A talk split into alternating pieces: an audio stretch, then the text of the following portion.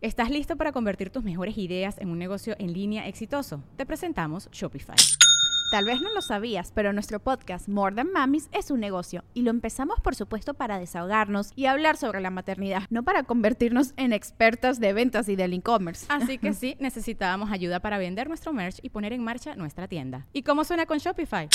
Llegó otra venta. Shopify es la plataforma de comercio que está revolucionando millones de negocios en todo el mundo. Ya seas un emprendedor desde tu casa o desde donde sea, Shopify es la única herramienta que necesitas para iniciar, administrar y hacer crecer tu negocio sin dificultades. Con Shopify puedo gestionar pedidos, envíos y pagos desde cualquier lugar, brindándote toda la información y estadísticas de tus ventas al detalle. Regístrate para un periodo de prueba con tan solo un dólar al mes en shopify.com barra sonoro, todo en minúsculas.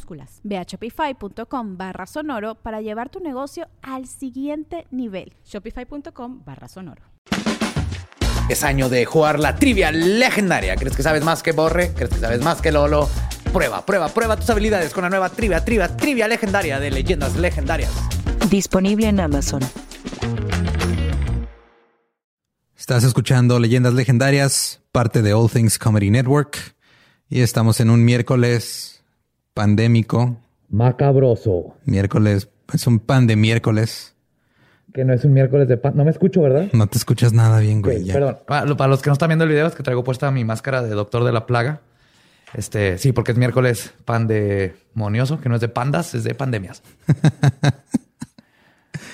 Pero algún día habrá una pandemia de pandas y va a ser lo mejor del mundo. Imagínense, así miles de pandas por todos lados tirando hueva y no cogiendo.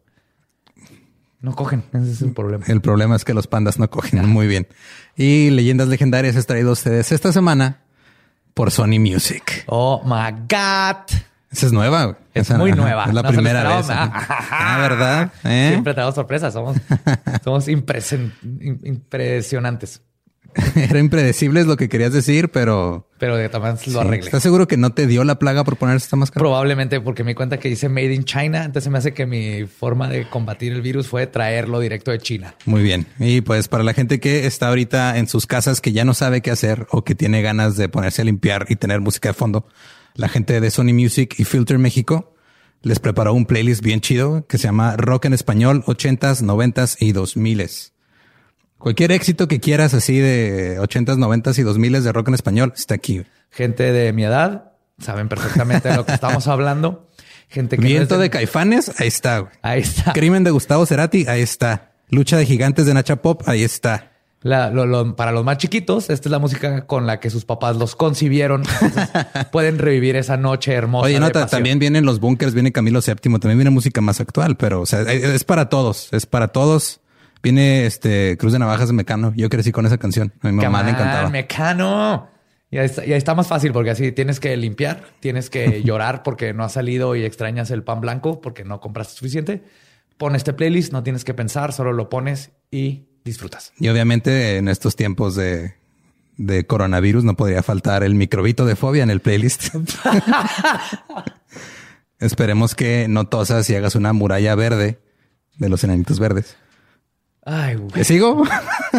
¿Le sigo? Nomás les digo que aquí va a estar el link en la descripción del video y el del link, Lo que podcast. queremos es que la gente vaya y le pique al link. Si sigues con tus cosas, no sabemos cuántos vamos a asustar.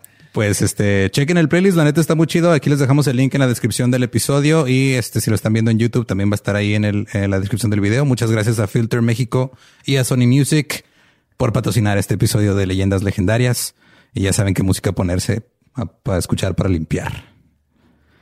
Y tenemos un, otro pequeño aviso. eh, el Rose de la Hora Feliz ya está a la venta. Si quieren ir a ver cómo nos insultamos entre todos como hermanos, vayan a horafeliz.mx. Sigan los pasos para comprarlo. La neta vale la pena. Este, cómprenlo. eh, porque pues la neta, pues de ahí vamos a cobrar. Sí, Entonces, exactamente. Tiren paro. eh, Ayúdenos. sí. Es, es de donaciones. Entonces, es de donaciones, o sea, no tampoco es, ajá, no está caro, está chido y la neta vale la pena. Honestamente, no porque hayamos participado, pero es de los contenidos de comedia más chidos que he visto Sí, en verdad, internet sí. en México. Y Y aunque sea nomás, si nomás son fan de nosotros, le, va, va- vale la pena. Vale la pena vernos ahí y lo que hicimos y cómo convivimos con todos. Sí, vayan ahora a feliz.mx, ahí lo pueden comprar. Y por último, este, sé que algunas personas estaban preguntando ahí en, en- en el grupo y en, y en las redes. eh, los episodios ya no se están subiendo a Facebook. Eh, más que nada porque pues Facebook no es una buena plataforma para el podcast y este los estamos los empezamos a, a subir ahí desde un principio pues para cubrir todas nuestras bases. Pero honestamente, este no, no nos conviene tenerlos en Facebook. Pero en YouTube están, están en Spotify, están en Apple Podcasts, están en todas las plataformas de podcast que se puedan imaginar. Este mejor descárguenlos ahí. Y de hecho nos beneficia más a nosotros que lo descarguen desde esas plataformas que lo vean en Facebook. Sí, y les recordamos también que aunque no nos vean en YouTube, pónganle suscribir y piquen en la campanita. Eso nos ayuda también muchísimo. Y creo que después de todo eso eh, y esta, esta distancia que estamos manteniendo. Más. Mira. ¿Eh? que No es Susana a distancia, no, es no como es Susana, es. Carla a distancia. Carla es un poquito más chaparrita, es una Carla a distancia. Y eso que el de los chistes Carla malos soy yo, ¿verdad? Ok. Ajá. ¿Y tienes algo más que agregar? No, eso es todo. ¿Ya Eh, hoy no vas a toser al micrófono? Espero que no. Si, si llego a toser, estoy bien, no tengo todavía esa madre. Me estuve enfermo. Todavía traigo flemas que tengo que echar y de niño no aprendí a echarlas. Este, así que no, no se preocupen si llego a toser. Muy bien, los dejamos con el episodio 57 de Leyendas Legendarias.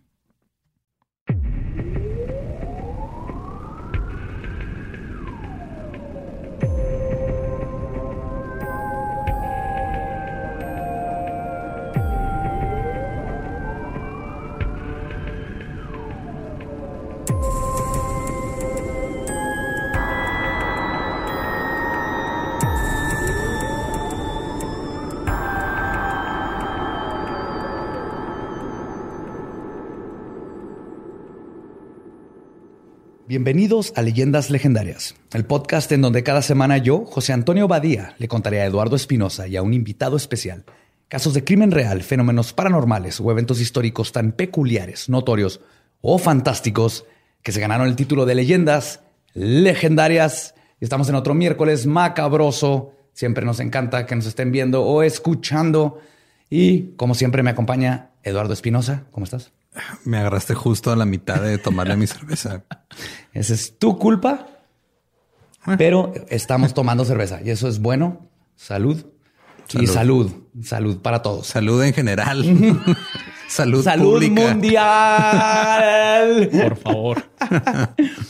Y esa voz que están escuchando es de nuestro invitado del día de hoy en la silla embrujada por primera vez. Un viejo, viejo amigo originario de leyendas, de leyendas, de El Late Night. Es una leyenda. Así es. Es una de las leyendas del Late Night. Luis García, ¿cómo estás? Emocionadísimo. Badía Lolo. Encantado de finalmente poder estar aquí en la silla embrujada. Finalmente, nomás porque te ganaste un Emmy, güey, trabajando en las noticias, no nos hacías caso para que te haces. Había tratado de no mencionar que se gana un Emmy porque ah, no, no Se somos nadie, güey. Se pone todo mamón. Sí, o se sea, ese güey tiene un Emmy y nosotros tenemos una lámpara de segundo lugar de los Spotify Awards. Eh, la de ustedes prende. Mi mí no prende. No prende ni a tu esposa ni... Oh, No, es que ni siquiera es lámpara de segundo lugar. Es, lámpara, lámpara que le dieron a la gente que traía el, el, el de All Access, Y güey. lo peor es que la estaban regalando y cuando fuimos a preguntar ya no tenían y tuvieron que ir a buscar y encontraron una allá atrás, güey. O sea, ni siquiera no, yo iba sí a pensé tocar, que era un premio o algo así. No, güey. qué chingada. Está bonita, pero qué No, ya chingada. estamos saliendo del after y yo bien mala copa. Dije, yo quiero una bolsita de esas. Y luego ya me dieron la bolsita y la bolsita traía la lámpara, güey. Creo que traía drogas o el- pases para el Spotify 2 o algo así, güey. No. Pero no. Luisardo, un gusto tenerte. Gracias, gracias. Bienvenido. Aquí, en- Emocionado. Vamos a dar, espero estés listo para el tema de hoy. güey. Claro que sí. Entonces, el asentamiento, perdón. Puta madre. El. Asentamiento. El asentamiento de Boldoon entre los 1800 fue. Estoy bien malo. Estoy bien mal. Güey, ¿qué está pasando? Vamos a empezar. Es el coronavirus, güey. Ya me pegó, güey. Te da, te da acá en el hipotálamo. Que vamos a intentar de nuevo. Va, va.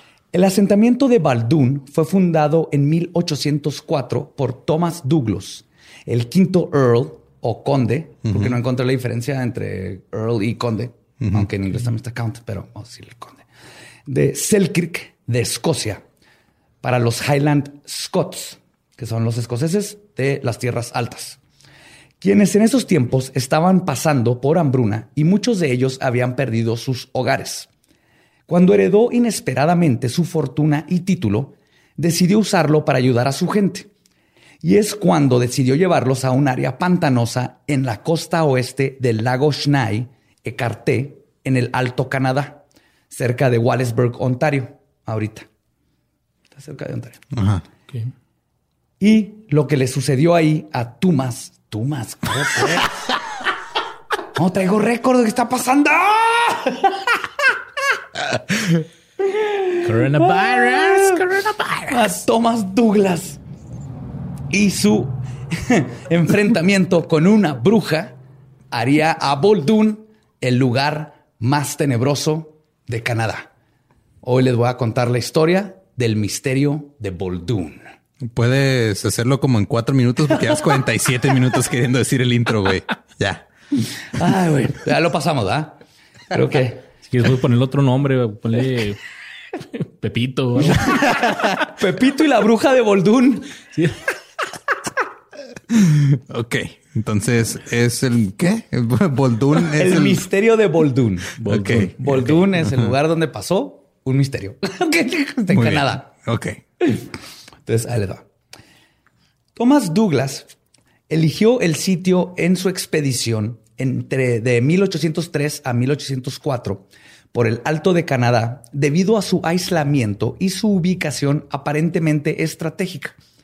Y lo nombró Belodun o Baldún, como se le conocería ahora, en honor a una finca familiar recientemente vendida en Escocia. Proyectó que en poco tiempo lograría tener una gran granja de ovejas ahí. Mandó a tres hombres antes de los colonos para que prepararan la tierra, construyeran vivienda y tuvieran todo listo para que en septiembre les tocara la primera cosecha. Ok. Entonces su sueño era morir de Escocia, pero me voy a llevar a las ovejas. Que es la- Claro, güey. Pues les encanta el haggis. puedes, puedes sacar este. Sí, ¿cómo se llama la madre esa de los ¿Haggis? te- Hag- no es haggis? Haggis. Es el- las tripas de. Es panza de borrego relleno de tripas y otra chingada.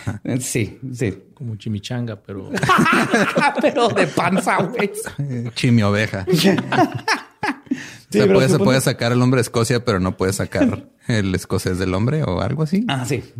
Y es que en La estos Escocia tiempos, en los, en los 1800, estaba la guerra este, Inglaterra-Francia y había un desmadre. Y los escoceses, como siempre, Deja tú que estuviera la guerra en Inglaterra, Francia y todo. Eran los 1800. Está de la verga. está de la verga todo. ajá.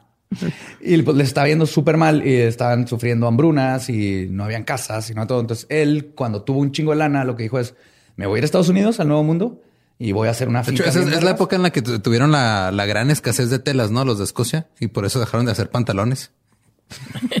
hasta la rodilla le llega nomás. Sí, nada más. Estoy en contra de tu comentario porque fisiológicamente yo soy de los que son equipo falda. Los hombres deberíamos de usar falda. No estoy diciendo que esté mal, no estoy diciendo que esté incómodo, solamente estoy diciendo que fue a causa de una escasez de telas en los Sí, 1800. probablemente. Yo creo que lo importante es que llevas debajo de la falda o que no llevas. Lo que, que- nada. ¿Sabes lo, lo fácil que es hacer del baño cuando traes falda? Nomás la levantas y la bajas. Ok. ¿Eh? No hay zippers de por medio que no te puedan nada. traicionar y atorarte ahí algo, no. Y las mujeres, pantalones es más cómodo. Ahorita leggings y todo eso, pero fisiológicamente los hombres, ahí la cagamos los hombres en, en estas fechas. 1900 fue más bien en los tiempos victorianos. Entonces, me eh, desviaron horriblemente. Estaba hablando. Terminamos hablando O sea, no llegamos al misterio. Si te cuelgan los genitales, que te cuelgue la ropa Que también. te cuelgue a gusto, con que te llegue el aire fresco. No, no van a saber lo que es ser un hombre hasta que no te entra una, una brisa fresca de verano, así. Ah, Va mañana a primera Te hora. acaricia. Una falda sin calzón. bien. Sí. Entonces, el- su plan era llevar a toda la gente que pudiera de Escocia, especialmente a los más este, necesitados, y ponerles tierras allá y empezar una colonia bien chingona en el Nuevo Mundo. Entonces manda a estos tres hombres primero para que empiecen a organizar todo y luego ya él mientras está haciendo negocios y él este, Sí, anda agarrando gente. dando volantes y todo. Ajá. Canadá no fue, no, no estuvo tan, no, no había tanto como rechazado social en Canadá al principio, ¿no? Cuando, No. porque las demás colonias sí mandaron así al, a los que no querían. Canadá era más nice, porque aparte era, era más feo en el sentido de Más inhóspito, Más ajá. inhóspito, esa era la palabra. ajá. Era más inhóspito, entonces iba gente más preparada y todo porque tenía que sobrevivir. Sí, no, es de que, ah, sí, vamos a colonizar Estados Unidos, manda prisioneros y a los cuáqueros que no aguantamos acá, vamos a... A matar a todos los que viven en esas Ajá, tierras, vamos a con- quitárselas. vamos a conquistar tú, vamos a hacerle una cárcel gigante, güey. O sea, Y no- luego madrear las tierras donde estamos porque nos vale verga todo lo que hicieron aquí la gente que ya estaba. Pero el problema, cuando mandó a estos tres hombres, que junto con ellos también mandó, como buen escocés, siete barriles de whisky. Para cuando arribaron los primeros 102 colonos el 19 de julio de 1804, los tres pioneros no habían hecho ni madres, güey. No tenían nada hecho, güey. Tenían que tener tres casas eh, construidas. No. Tenían que haber sembrado. No. No, no eran mexas, güey. Güey, absolutamente nada estaba construido. Uno de los tres había muerto de congestión alcohólica, güey. Y no quedaba ni una gota de whisky, güey. Se mamaron siete barriles de whisky en meses.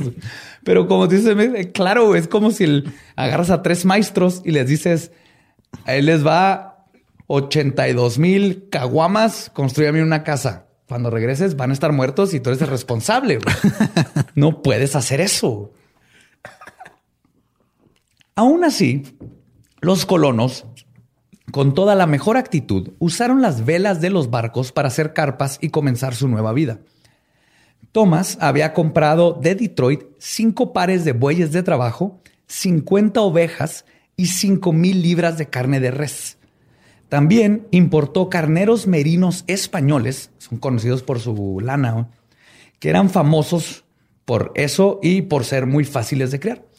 Y de otras partes de los Estados Unidos compró 20 vacas lecheras, además de suficiente semilla para sembrar amplios cultivos e incluso lo necesario para comenzar una distillería, porque escocés. Porque claro, o sea, porque ya es que ya no tenían whisky, güey, No, tenían que hacer más.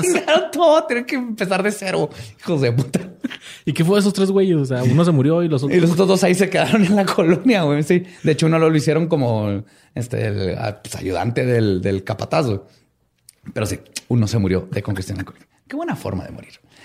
El problema ahora fue que cuando Thomas visitó Baldoon al año anterior, los niveles de agua de los lagos y ríos cercanos habían estado en mínimos históricos.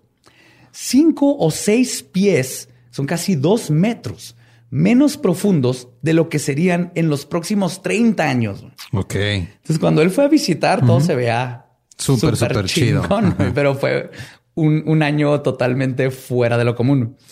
El verano de 1804 también había sido inusualmente húmedo. El encargado de administrar la granja, Alexander MacDonald, informó que la lluvia había, y cito, hinchado tanto el Big Bear Creek, que era uno de los ríos, que le da su propio color oscuro al río hasta el fondo. El agua donde debían cultivar llegaba hasta las rodillas.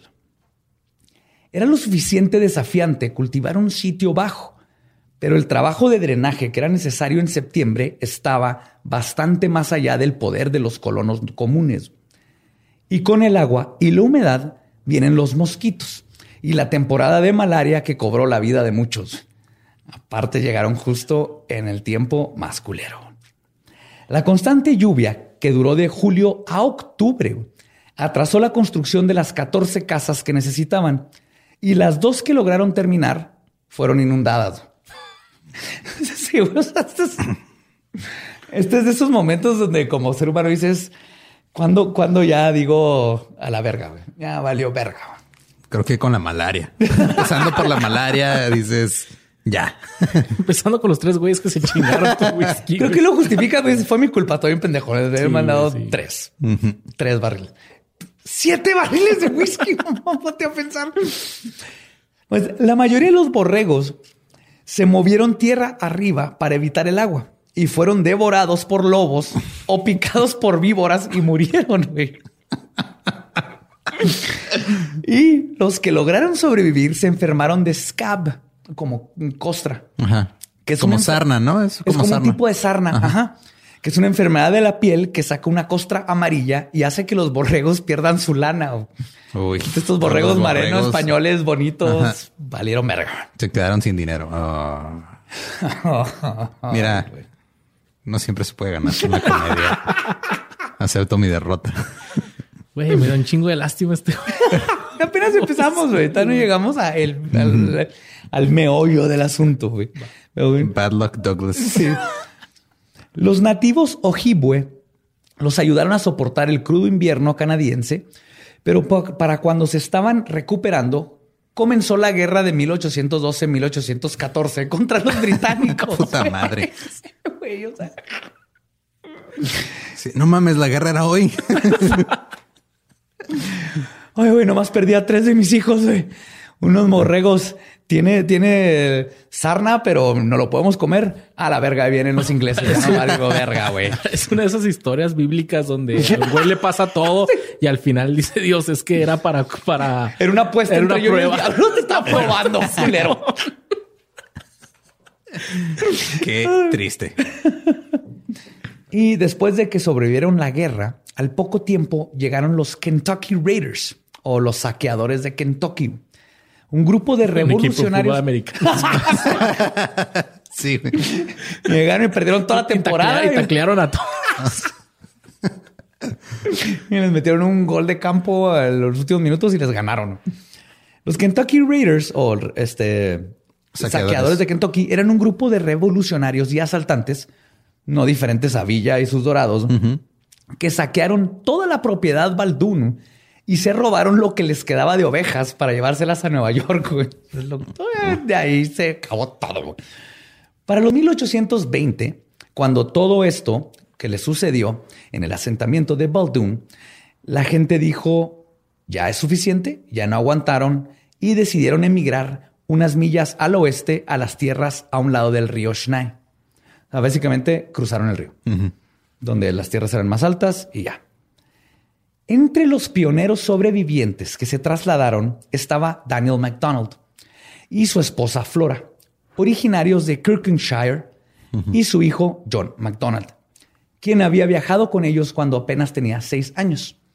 Ahora ya un adulto, se casó en mil- 1826 con una oriunda del área y construyó su, propia, su propiedad sobre un, este, a un lado del conjunto que tenían los padres. Ahí construyó una casa. Se le hicieron un cuartito ahí al lado para que. Básicamente, pero sí era una propiedad enorme. Sí, pues había en ese tiempo lo que había era espacio. Sí, en, Canadá todavía hay un chingo de espacio. Un chingo. Y lo que creía gente que la cultivara. Compró una ahí cerca. ¿Cuánta gente tiene Canadá? Es como la mitad de la Ciudad de México del área metropolitana, pero en todo el país, ¿no? Pero en todo el menos. país. Algo Ajá. así. Pues ahí construyó su casa y una granja. Y para 1830 ya tenía dos hijas y un bebé varón. McDonald se convirtió en un hombre exitoso en poco tiempo, pero con mucho trabajo. Pero las cosas cambiaron el día que una de sus vecinas, quien también era una colona que había llegado en un barco años atrás, acudió a pedirle un favor. Solo una fuente que encontré le pone nombre a la vieja viuda bruja, que era la vecina de McDonald, y la llaman Buchanan. Buchanan. ¿No Buchanan's como el whisky? No, Buchanan. pero ya desde es mal augurio. Sí. sí, sí, sí. O sea, no, no trae nada bueno el Buchanan. Nunca, jamás. güey. O sea, ya, ya, ya nos dimos cuenta. Esta, esta, esta madre es peligrosa, hay que cuidarse.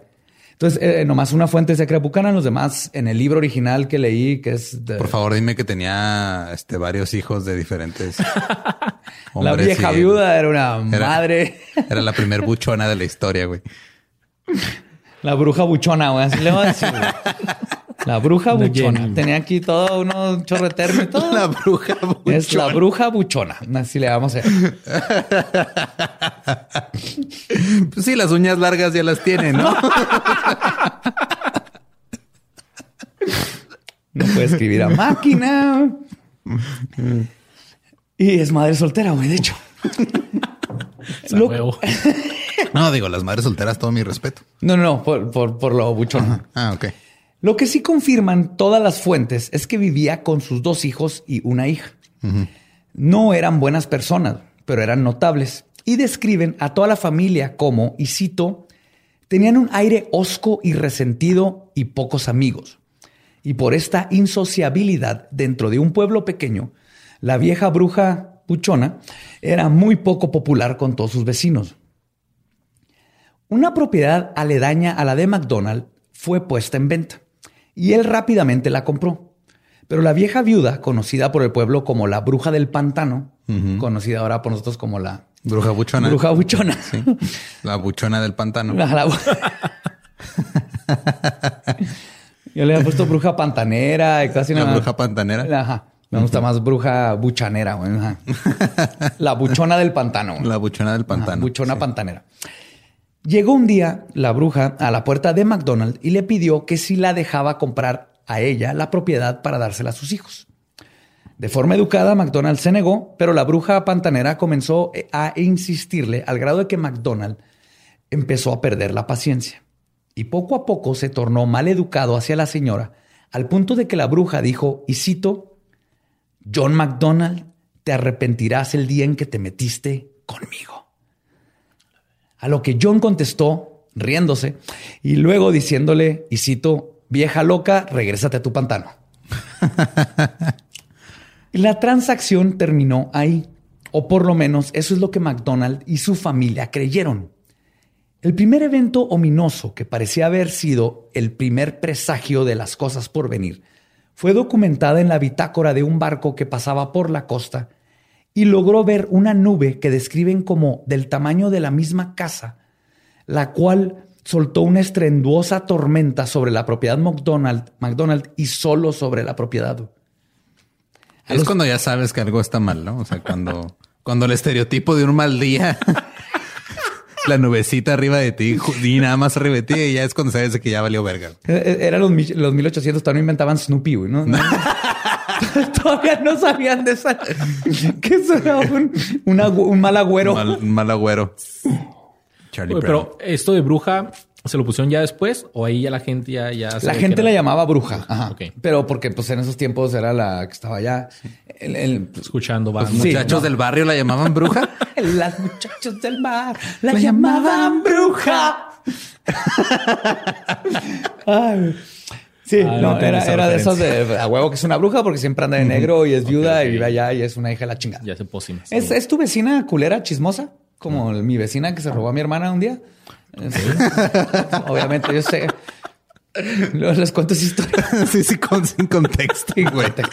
Sí, así como si no te pasó que tenías una hermana y luego tu vecina se la robó por un día. No, no, no. Pero No, sí. por un día, por un momento. Mi mamá salió a cuatro casas a casa de una tía a pedirle harina o algo que necesitaba. Mi hermana estaba, ya tenía como cuatro años, estaba dormida en su cama y cuando regresó mi hermana, mi mamá, ya no estaba mi hermana.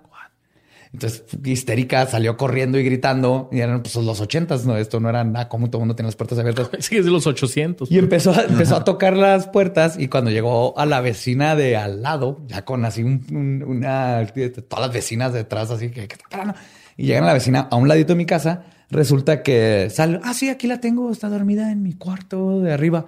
¿Por qué? Y mi mamá, ¿qué es lo que mi mamá? ¿Cómo que? cha-?"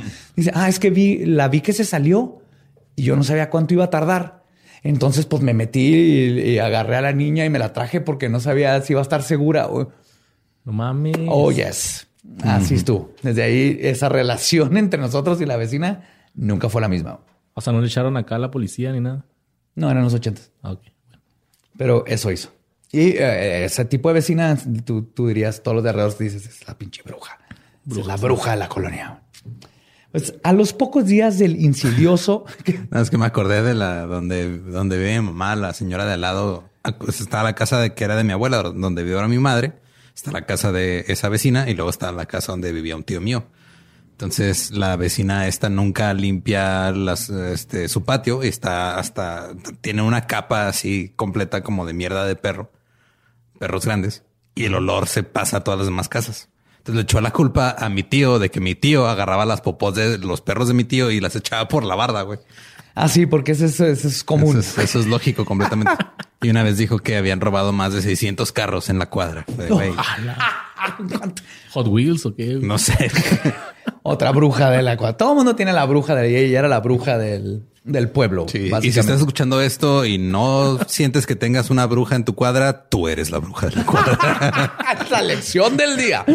Lo que estaba pensando porque no se me veía en la mente ninguna vecina bruja. Y dije, Fuck, mi jefita. Sí, aquí estamos hablando bruja en el sentido de la que te quema, no en el sentido bonito de las brujas.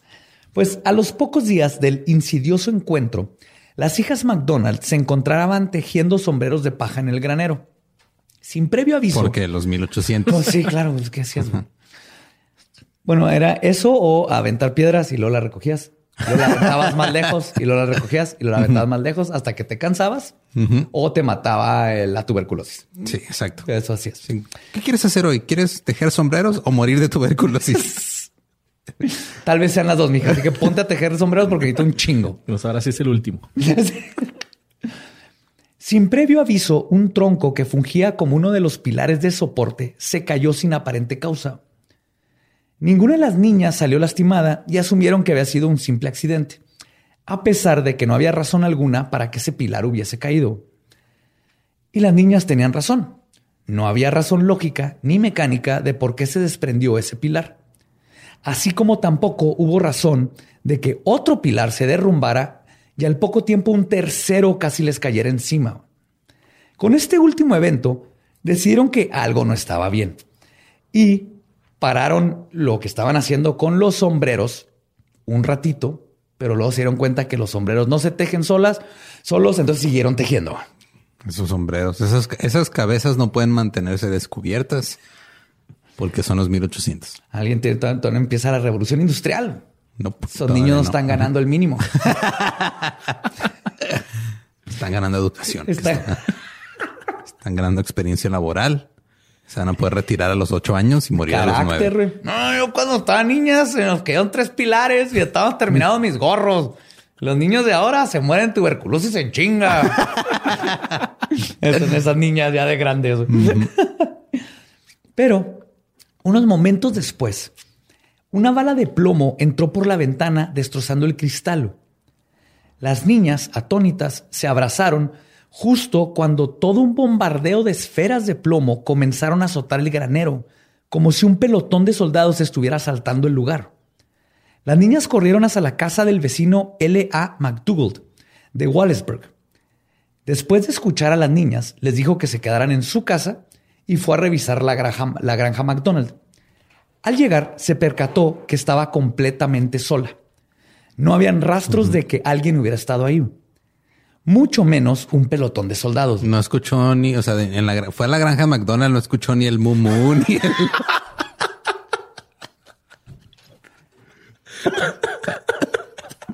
Espinosa, te tarda. Mira, cuando estaba escribiendo esto, yo estaba esperando ese chiste al principio, güey, lo estaba esperando y ya, ya estaba venía preparado, güey. Y no lo hiciste y no, ya no estoy preparado para ahorita. agarraste- Bajaste mis defensas. Es que mira, este, uno tiene que encontrar el momento perfecto en el cual arruinarle la felicidad y el trabajo a otro hombre.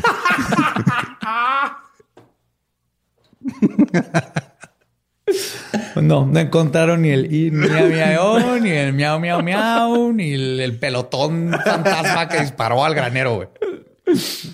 Entonces, lo que pasa, aparte, es que se dan cuenta, bueno, el este McDougall McDougal. ajá. dice que cuando fue, encontró las balas de plomo, decenas de ellas, como describieron las niñas, y habían dejado hoyos en los vidrios como si hubiesen sido disparadas. Pero lo curioso es que aparentemente, después de atravesar el vidrio, cayeron al suelo sin seguir la trayectoria común de un proyectil. Sí, o sea, co- como nada más entraban por la ventana y luego caían así. verticalmente. así, Ajá.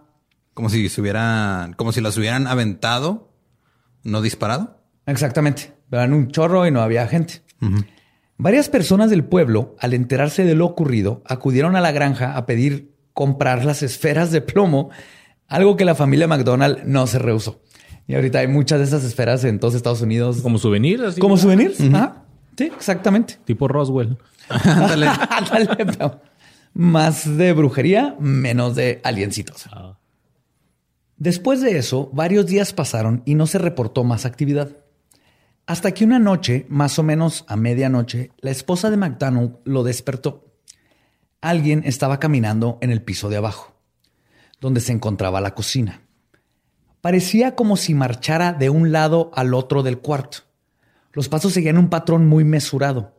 Se detenían y a los pocos segundos comenzaban de nuevo. Como si estuviera marchando adentro de la casa. Como buen esposo presionado por su esposa para ir a investigar, McDonald bajó a la cocina, abrió la puerta estrepitosamente y para su sorpresa no encontró a nadie. Y el extraño marchar de pies fantasmas continuaría despertándolos por varias noches. Solo que cada noche los pasos iban moviendo de lugar. De la cocina pasaron a la sala, de la sala a las escaleras, y finalmente los pasos eran escuchados llegar hasta la puerta de las recámaras, donde parecía que alguien estaba a punto de abrir la puerta de la alcoba solo para parar y comenzar el marchado de regreso. Atormentando a toda la familia de esta manera por semanas. Estás jetón y oyes.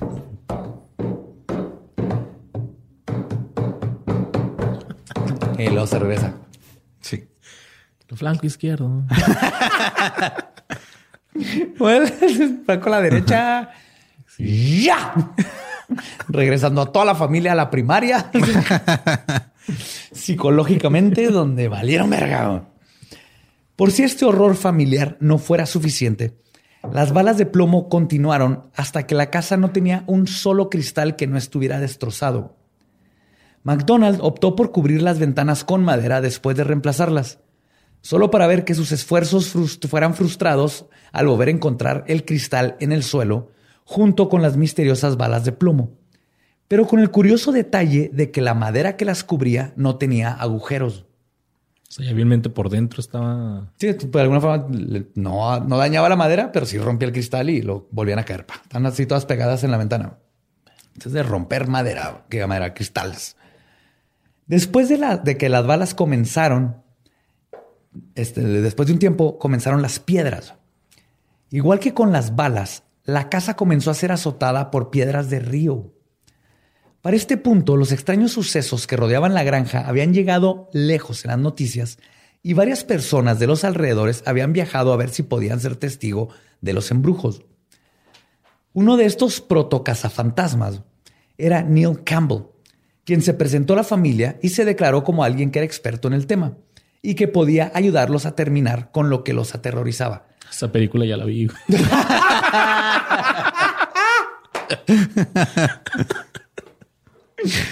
Sí, me todo, todo el mundo dice eh, que el, ahorita está es de moda. Origins, ¿no? Es Origins, sí. Poltergeist Origins. Todo el mundo cree que es nuevo todo esto de cazafantasmas y Ah, no, es más- no, es súper viejo. Hombre, todo el mundo le mamaba este desde el principio de los Sí, de tiempos. seguro llegó Neil Campbell montado en una cabra también sin mangas, ¿no? O sea, Con una ouija egipcia. Pero entonces la raza lo estaba tomando buen pedo, así como que, ah, mira, ahí espanta, Sí, vamos sí, a claro. ver. Es que, o sea, que darnos cuenta, 1800, 1900 todavía.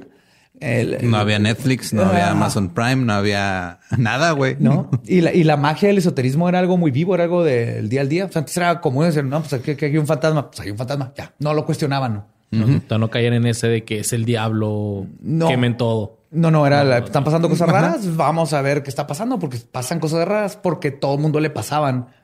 Y era común y no, no, no lo, no lo quitan de su mente. Entonces estas cosas era de, ah, no mames, allá está pasando algo, vamos a ver qué pedo. ¿Sí? Están vendiendo Bonais. Yeah. Entonces, este protocazafantasma, Neil Campbell, llegó y les dijo que les podía ayudar. Y la cosa que más él este, hablaba era que él estaba seguro que él iba a dar con lo que los aterrorizaba, ya que estaba más que seguro que todo era alguna forma de charlatanería. En cuanto terminó de dar su presentación, una piedra se estrelló por una de las ventanas y golpeó a Campbell en el pecho, lo que causó que sangrara. What? Sin perder el porte, pero visualmente agitado y pálido y con sangre apareciendo en su camisa.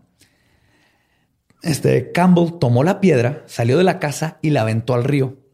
Solo unos minutos después, de nuevo dentro de la casa, la piedra volvió a golpearlo en el pecho. La roca aún estaba mojada. Así, Tú dices, la roca aún estaba mojada. Yo me imagino a Dwayne Johnson aceitado. me fui por un lugar muy, muy raro, güey. No sé por qué esa es mi primera, mi primera imagen mental, pero pues, esta cuarentena te está... Sí, güey, me- Hijo, deja de ver este, el películas de. No puedo, ya, ya vi Baywatch como 13 veces. Ni siquiera es una buena película. Deja de ver cómo se llama la de la de los dientes, ¿no? La edad de los... No, no. Pues cuando pasa esto, comenzaron a marcar las piedras antes de regresarlas al río. Y sin falta, piedra que era lanzada al río regresaba a la casa con todo y la marca. O sea, y lo seguía puteando al güey. Sí, o sea, después. Ya, puto. ¡Ah, güey! ¡Ya, güey! Es, es el origin story de Edgar. Ok.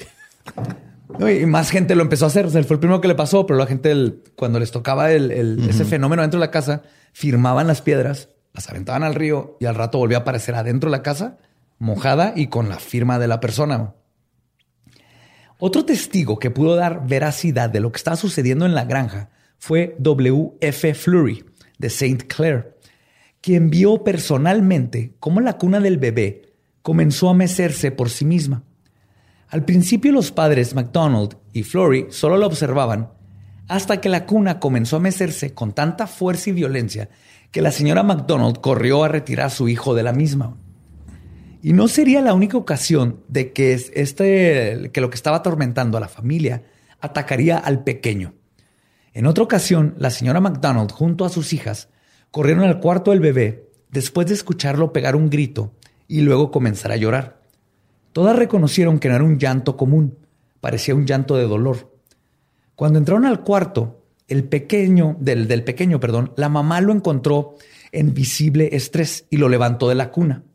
Para sorpresa de todas las mujeres, McDonald, cuando quitaron al bebé, encontraron debajo de él una piedra de río. Cuando una de las niñas quiso removerla, se percató de que la roca estaba hirviendo, al grado de que la levantó y la tiró inmediatamente. Con la ayuda de unas pinzas para chimenea, tomaron la piedra y la aventaron al río. Igual que las otras piedras, esta regresó a la casa misteriosamente tiempo después. Con la roca hirviendo no te imaginaste nada de De hecho, dejé de poner atención. ¿Qué pasó después? Si es en la roca hir- hirviendo y empiezo a hervir yo, güey. Está.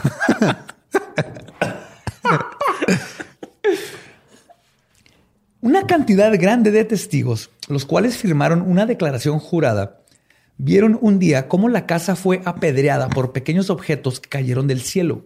Está bien chido eso, güey, que está la gente del pueblo así de, a ver, ¿juras que viste un fantasma? ¿Viste algo raro? Sí, a ver, tráeme el notario. Fírmame aquí que cayó algo del cielo. Hicieron. No, hombre, pues yo vi cómo llegó un lobo y luego se comió a un fantasma por allá y luego le mió a este güey. Sí, yo le firmo. Veces llegaron literalmente con notarios y firmaron, no sé, affidavits, que le dicen en inglés. Entonces, por eso tiene mucha para credibilidad. dar este fe caso. legalidad de Sí, porque esos eh, legalmente te pueden meter a la cárcel si comprueban que estás mintiendo. Entonces, imagínate la responsabilidad tú como testigo de decir, yo vi esa chingadera de fantasma y estoy tan seguro que la vi que métanme a la cárcel si me comprueban que no. que me corto un huevo si no. Bueno, así. Así. Me pongo una roca hirviendo en el huevo, si no. Pues vieron cómo un día la casa fue apedreada por pequeños objetos que cayeron del cielo, como si estuviera lloviendo. La casa está toda desmadrada, ¿no? Sí, era un desmadre la casa, güey. No tenía vidrios, tenía lleno de maderas donde iban los vidrios, le caía todo, güey. Y esto es apenas lo de afuera. Cuando acudieron a investigar, se percataron que eran plomadas para la red de pesca. Ah, sí, de las, de las chiquitas que van en las orillas de la red. Ajá, ¿has visto cuando pescan todo alrededor? Los Tiene pesos, plomo, ¿no? los, Los espesos pesos, para, que se, para que se hunda. Lo más inverosímil de esto, además de que cayeron del cielo, obviamente, es que cuando fueron a sacar la red de pesca de la familia que tenían en el río, ni una sola de las plomadas estaba puesta. Y las plomadas se tejen con la red. Para quitarlas es necesario deshacer la red y un pescador con experiencia tardaría horas en hacerlo. Sí. Sin contar el que estaba adentro del agua, que es... Ay, Malburí solo, ¿qué hice? No, no. No, es que estoy, o sea, tú dices plomada, yo pienso, un- yo pienso en ungüento y no, ya no.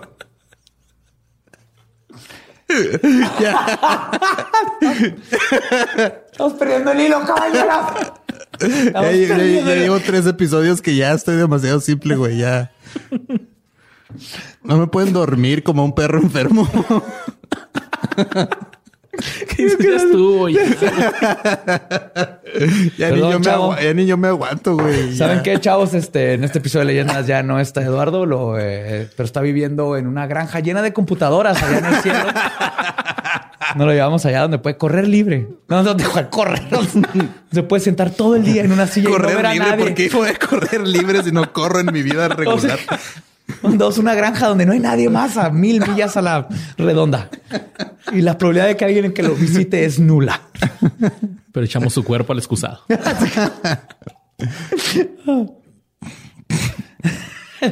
Cada madre. ok, entonces la red no tenía sus plomadas. Va. Ni sus cremas, ni, sus, no, Ni sus clemas, ni sus ongüel.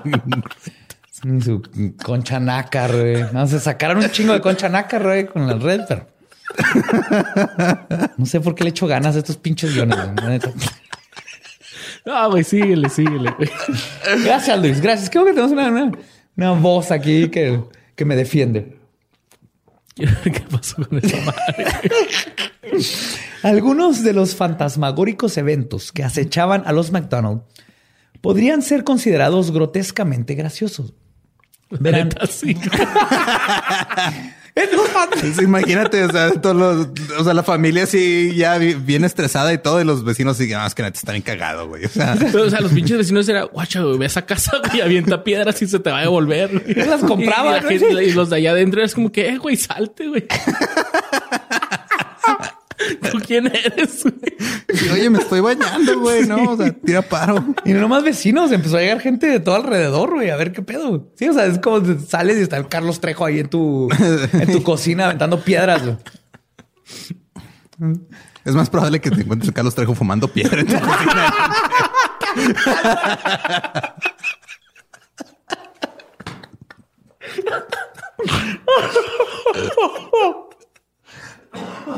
Ah, güey. ¿Qué?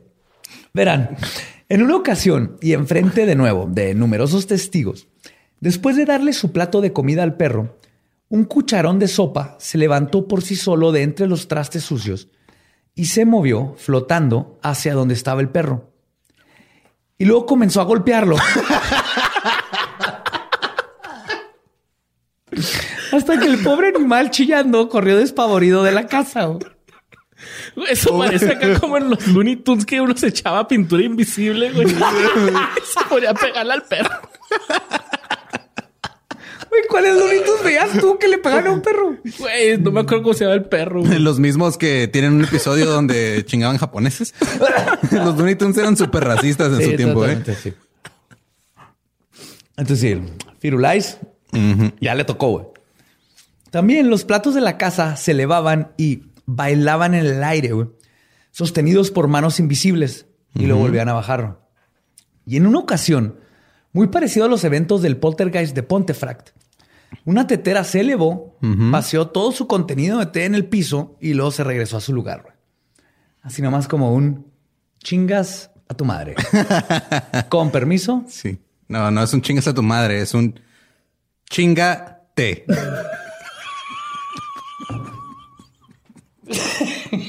No, ¿qué está pasando? ¿Qué está pasando con mi vida? güey? Esto...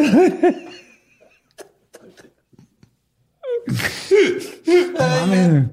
Ah, ya no puedo, güey, ya, perdón. La neta, después del episodio 50 ya es Super Mamallín 2, güey. Ya subiste de nivel, güey. No mames.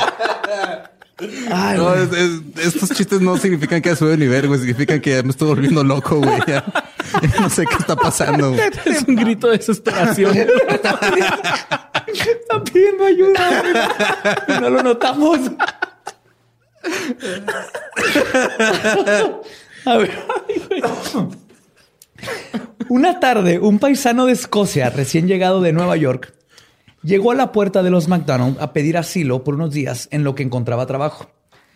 En estos tiempos, la llegada de un extraño a pedir ayuda a tu casa era visto como un enviado de Dios y una bendición. Era así como, sí, así como la oportunidad de, ah, me mandó Dios a este. Sí, de hecho, hay, hay historias de, este, de vagabundos que sabían ese pedo de ciertas culturas que eran así y abusaban de eso. Entonces, así un vagabundo llegaba a una casa, lo trataban bien chido y luego iba y le decía a sus compas vagabundos, oye, la, la familia de aquella granja, güey, te va a dar de comer bien chido, te puedes quedar ahí unos días. güey". Y había, o sea, tenían como su, su recorrido, se iban así de pueblo en pueblo. Luego, Ya sabían a dónde llegar. Ya sabían a dónde llegar. Sí, porque para- ellos lo veían como, ah, este, esta persona me la mandó Dios, eh, es un feligrés. Pues es que, pues, Entonces, si yo lo trato bien, me va a si bendecir a mí. es- Dios, no disfrazado. Ajá. Bueno, Alanis personificado. Morissette. Alanis Morissette es Dios. Ajá. What if what? No, un asesino en serie y de seguro un chingo de crímenes que no sabemos pasaron porque dejaban entrar a gente creyendo que era una bendición. Así es. Todavía pasan muchas cosas y dejas entrar bendiciones.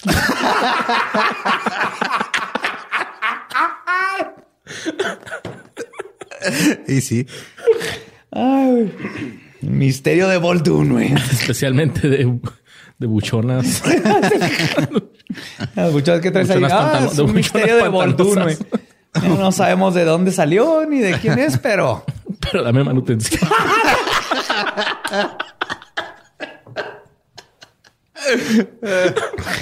Ay, güey. ¿Qué? Ah. Antes de decirles que sí se podía quedar en la casa, le explicaron las cosas extrañas que estaban sucediendo. El extraño les aseguró que después de todo lo que había pasado, desde cruzar del Atlántico y todo, nada podía ser peor. Esa noche, mientras McDonald y su invitado platicaban en, de su lejano país, un rifle que estaba postrado sobre la esquina del cuarto comenzó a bailar solo, o sea, a moverse. Y luego se disparó. Cuando los hombres se levantaron a ver qué sucedía, el revólver que el extraño traía en su funda también se accionó. Ok. Reaccionando rápidamente, lo removió de su funda y lo dejó en la mesa. Y la pistola comenzó a flotar y a disparar. A la verga. ¿Qué está pasando, güey? Güey, ¿cómo andan las tierras allá atrás en Escocia? No, amigo, pues, ¡pum! ¡A la verga! No, ¡ah! ¡ah! Así les empezó a pasar. No, y espérate, empieza a flotar y a disparar mientras los dos hombres intentan mantenerse detrás del cañón y atraparla. güey. Los iba moviendo. No fue hasta que vació su carga que el revólver cayó al suelo. El hombre compró un boleto para el tren al día siguiente y nunca regresó a güey. Yo Un venía, hombre muy sensato. Yo venía a matarlo a usted y ponerme la piel de su esposa como pijama. Pero, Pero eso no estuvo de la verga, güey. Ya me voy. Güey, pero respeto al Aquí que se espantan. quedaron a tratar de, de agarrar la pistola y hubiera salido corriendo. chinga. Eh, son vatos de los 1800. Yo creo que los primeros tres disparos es así de que, ¿qué? Espérame. Y ahora sí, ¿qué decías? ¿Qué? Y se dieron cuenta que una madre flotaba. Les dijeron, ah, ok, eso no es normal. Otro invitado que se benefició de la hospitalidad de los McDonald's fue Patrick Tobin, quien viajaba para encontrar empleos y cuando estaba por el área le permitían dormir en el granero. Una noche cuando despertó, se percató de que 20 monedas de plata que tenía en una pequeña bolsa habían desaparecido. Tiempo después, mientras comía en el, gran, en el granero, escuchó un ruido. Cuando volteó a ver su plato, vio una de sus monedas, seguido de otra moneda que cayó de la nada también sobre el, pat- sobre el plato. Como si se estuvieran materializando así como... Se materializaban y caían en Como su el plato. truco de magia más barato del mundo. Sí, así. ese. Plan, plan, plan. Pero no está David Copperfield allá arriba, ni David Blaine, No. ni Chris Angel. Qué bueno, porque de esos tres... Creo que se murieron los tres, ¿no? No. Bueno, Sus carreras ahí... Copperfield no se va a todavía. morir nunca. Ese hombre desapareció la Estatua de la Libertad y yo todavía no sé cómo lo hizo. Y un y yo todavía avión. creo que es real.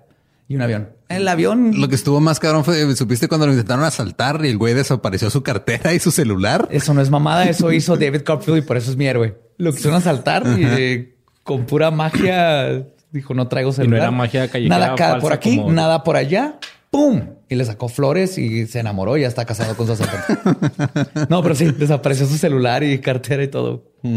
Sí, David Copperfield sigue siendo el amo y maestro. Escuchó que otra cosa cayó sobre el plato y así sucesivamente hasta que contó 19 monedas. La veinteava moneda nunca apareció. Y antes de partir, porque obviamente estaba asustado, le contó a la familia lo que había pasado y le dijo a las niñas que si encontraban la moneda que faltaba se la podían quedar. Pero lo que comenzaron, comenzó, perdón, como molestias paranormales hechas para irritar a los que vivían en la granja. O sea, apenas eran molestias. Sí, sí, güey. Sí. ya me está empezando a cansar este pedo. Ah, pronto se convertirían en eventos que atentarían contra sus vidas.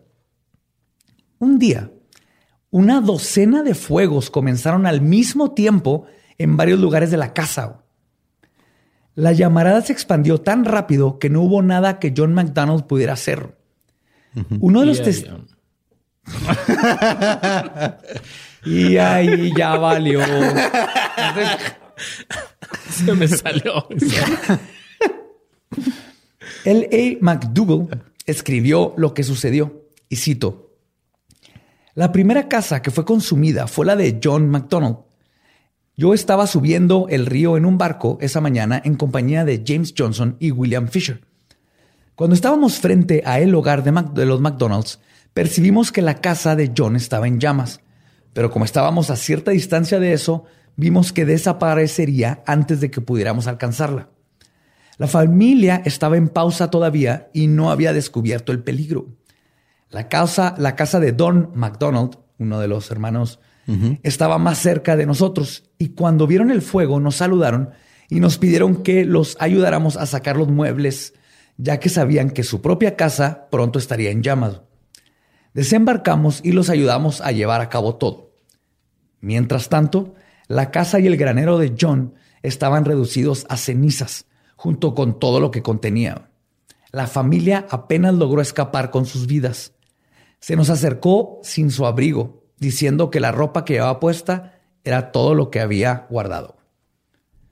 O sea, se quedó sin nada. El granero fue lo único que quedó medio de pie, pero para nada este, servible.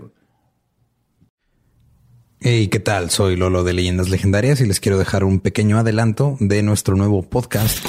Estás escuchando El Dollop, parte de All Things Comedy Network. Este es un podcast de historia americana en el que cada semana yo, Eduardo Espinosa, le contaré un suceso histórico americano a mi amigo José Antonio Badía, que no tiene idea de qué se va a Ok, lo bueno es que- el tema.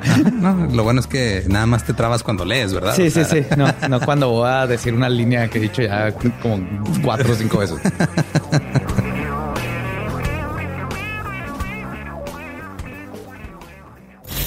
De joven comenzó a trabajar en barcos y en 1816 fue capturado por el pirata Jean Lafitte en la costa sur de Texas. Güey, ese será mi sueño. Ok, top uno, que me secuestren este, extraterrestres. Número dos, tiene que ser que me secuestren piratas.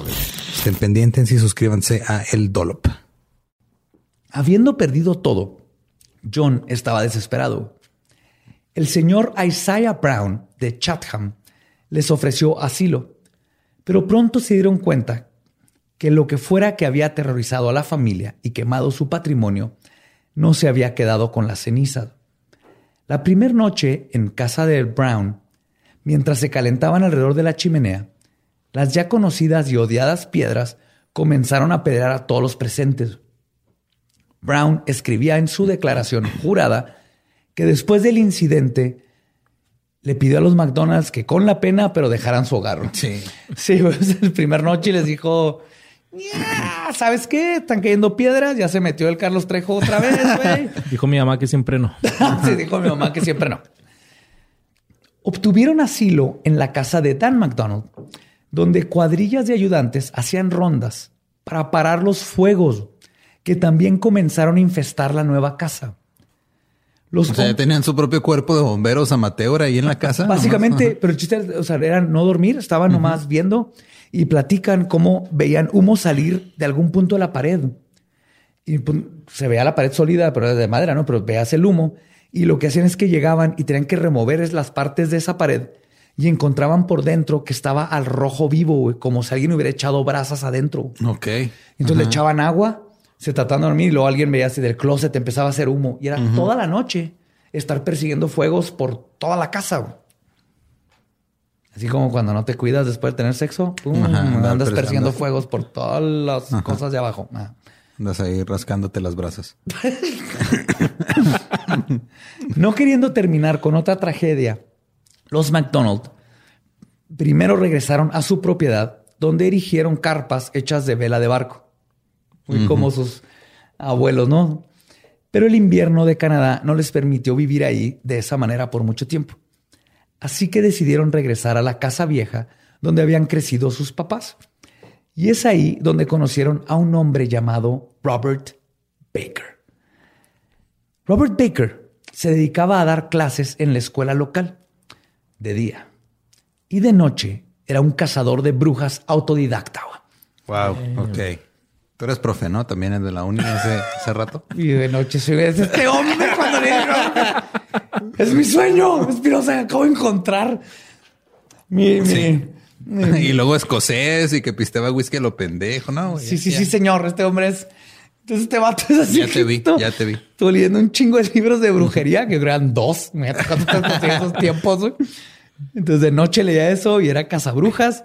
Eh, no podía hacer nada porque no había ni nada que hacer. Pero cuando se enteró de esto, llegó en chinga.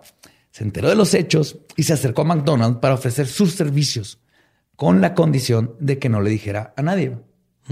Porque pues está metido en pedos de brujería. Barker estaba seguro, después de haber escuchado todo lo que, se había, lo que había sucedido a la familia, que todo era resultado de una maldición puesto por una bruja. McDonald, sin ninguna otra opción, accedió a dejar que Barker investigara. El cazabrujas fue a la casa donde todo comenzó y después de analizar el lugar y él mismo ser testigo de las apedreadas, aun cuando ya la casa estaba hecha mierda, terminó convencido de que se trataba de un maleficio. Lo primero que hizo fue llenar lo que quedaba de los cimientos con sigilos y palabras de protección contra el hechizo de la bruja. Lo mismo hizo con la casa donde estaban ahorita viviendo los, McDonald's, en la casa original. Pero lo que el astuto cazabrujas Barker no contempló después de hacer sus exorcismos era otro peligro que acechaba esas tierras. Quizás más aterrador que la misma bruja del pantano.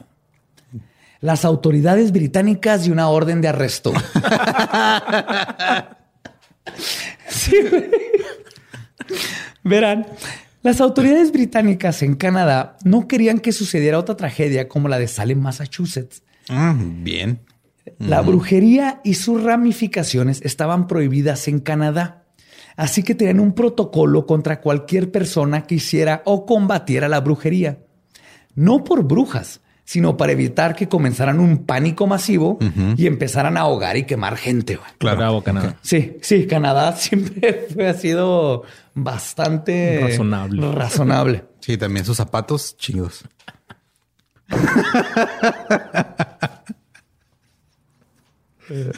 ¿Por qué le seguimos celebrando estas cosas? Es que ese es el problema. Lo dije desde el- hace como tres episodios. Le seguimos celebrando.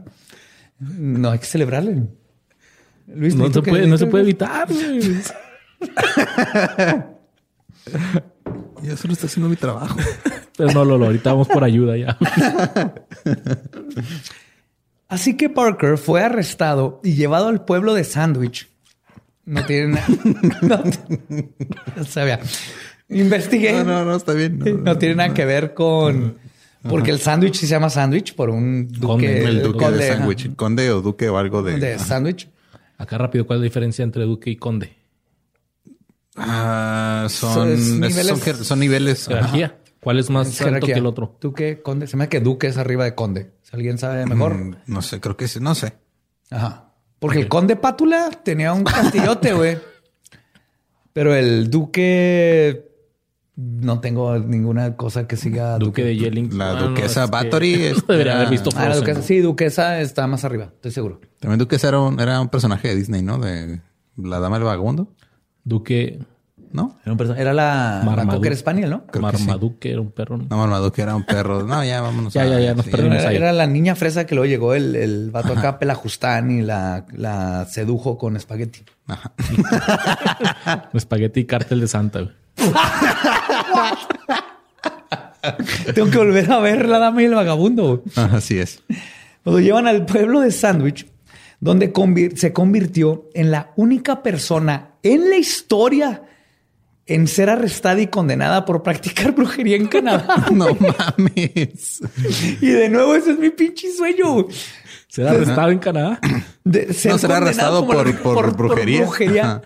Es que, güey, yo vi esto y dije, ese soy yo. Ese era yo en los 1800. Yo reencarné de ese cabrón. Así que leí un libro. Eh, ah, me Hubiera- está embrujando. Yo, yo sé cómo ayudarle, compa. Y lo llego y terminó pinche en la cárcel por andarle haciendo ¿Sabes albergas. ¿Sabes qué condena le hubiera quedado bien chingona? La misma que le aplicaron a Bathory. Emparedarlo en sándwich.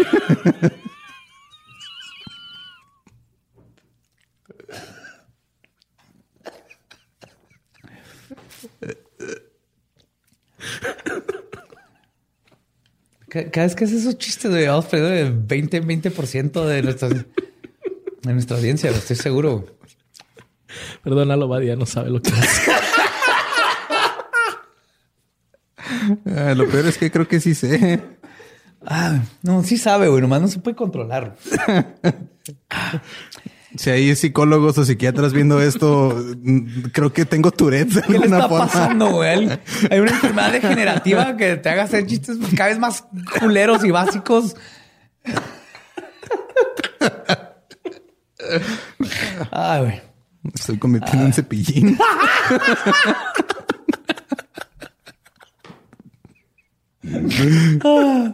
Ay, güey. Pues fue llevado a prisión donde pasó seis meses. Después de apelar su sentencia, el juez lo dejó ir después de enterarse que no cobró nada por sus servicios. Ah, ok. Eso fue, le preguntó el juez, eh, ¿cobraste? Y dijo, no, la neta no, nomás andaba ahí como el Badía haciendo pues, pendejadas, ¿verdad? Queriéndome pasar de vergas porque quería ver fantasmas. Y le dijo, ok, si no cobraste, vas para afuera, no hiciste nada malo, nomás no te quiero volver a ver haciendo brujería. Pero a pesar de esto, la reputación del cazabrujas Barker para este entonces quedó destruida. Fueron seis meses sin trabajar, la familia, todo el mundo lo dijo, "Ah, este pendejo, porque me creen en brujería, pero dijeron, "Ah, este pendejo ya está en la cárcel. Y perdió todo. Así que no le quedó otra opción de que huir del área y nunca fue visto de nuevo. Ah. y ahí terminó la historia de Barker. De tu antepasado. Pero entonces no alcanzó a... O sea, lo único que hizo fue decir, ah, ok, sí es brujería. That's it. Hizo sigilos y, se fue- y lo arrestaron. Ajá, digo, eso yo, o sea, llegó y dijo, sí, esto parece de bruja, voy a poner estos sigilos que aprendí. Ah. ¿Qué pedo oficial? ¿Qué pedo? No, este, es que aquí espantan, es que aquí espantan. No, vine a por aquí, mira, le puse ahí un 4, un 6, ese símbolo es para que salgan los tulipanes, porque también se murieron de una vez, no pasa nada, compañero, entonces es his, es his, mi madre, la propiedad es his. Y lo arrestaron, güey. Así es la autoridad, güey, la autoridad sí te, te va a chingar, güey. Pensé que era un super plot tweet aquí en la historia. no, güey, lo arrestaron en chinga y no hizo nada, güey. Ah, personajes secundarios solamente. Pues mientras tanto, John McDonald ya estaba seguro que lo que estaba embrujado no era su antu- antigua casa, sino él mismo. Un día después de regresar de misa, todos los muebles del piso de abajo de la casa de sus papás, donde ahora habitaban, estaban apilados unos sobre los otros. Y en la parte de mero arriba había una Biblia, como en burla. Y por este tiempo, otra persona apareció a su puerta para intentar ayudarlo. Su nombre era McDormand. Todo el mundo dice esas cosas aquí, entonces todo el mundo empieza con Mac. Sí. Que dos cosas. Mac, McDormand, Mac. Mac es, es- significa hijo de. Entonces es como hijo de Dormand, hijo de entonces tu apellido eres de puta. hijo. Ah, yo Sí. Mac Mac de puta. de puta.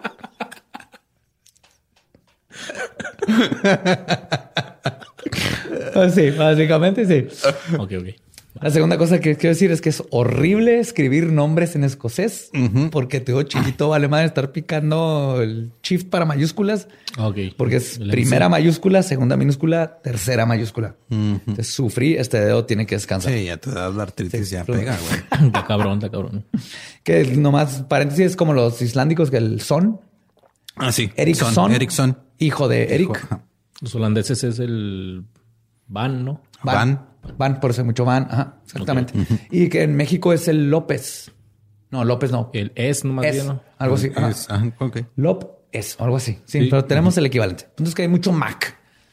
McDormand era un ministro de la iglesia metodista y le dijo a John que aunque estas cosas que le estaban sucediendo no iban de acuerdo a su fe y creencias, después de todo lo que le había sucedido y lo que él había visto personalmente, le creía. Sí, pues es O que sea, chingón. O sea, no puedes, no puedes negar que está pasándole algo a ese güey. Independientemente de que creas en lo que creas, algo le está pasando al viejo McDonald. Era un vato súper exitoso, le iba a toda madre, y se le quema la casa, las piedras, el pinche. Ah, también hubo un cuchillo de 10 pulgadas que él salió, entró de la nada y se quedó clavado en una ventana. What? Sí, o sea, le pasó de todo. Y dices, ah, este güey no está mamando, güey, no tiene trabajo, güey, perdió todo lo que ha construido por años y generaciones. Y la, la de la buchona pantanosa no, no sé. O sea, no fue el güey como que "Ey, ya, ya párale, no. No, Ya- hasta ya aquí, no. hasta aquí no, no sospechaba de la buchona pantanosa para nada. Ok, ok. O sea, ustedes creen en lo paranormal, pero no fueron muchos años. Entonces, O sea, esa- entonces la, buchona nunca le dijo, ah, nomás le dijo. nomás dijo eso, vas a odiar el día, pero por ejemplo, esas tierras, mucha gente fue las quería y peleó con gente por ellas y, Sí, lo veo como una, una persona más que quería ganar el terreno. y una persona más que le dijo básicamente chinga tu madre, culero. Para él fue un chinga tu madre. Ahorita porque tenemos el poder de que sabemos que esto va a algo, asumimos que esta tipa tuvo algo que ver, pero él será una de muchas personas que le, le que le rayaran la madre, Que le rayaron la madre porque no quiso vender esta propiedad que todo el mundo quería porque estaba en un lugar muy chingón. Ese es una parte del problema. De hecho, justamente llegaremos a eso. Uh. Muy buen, muy bien apuntado. güey. Gracias, profe.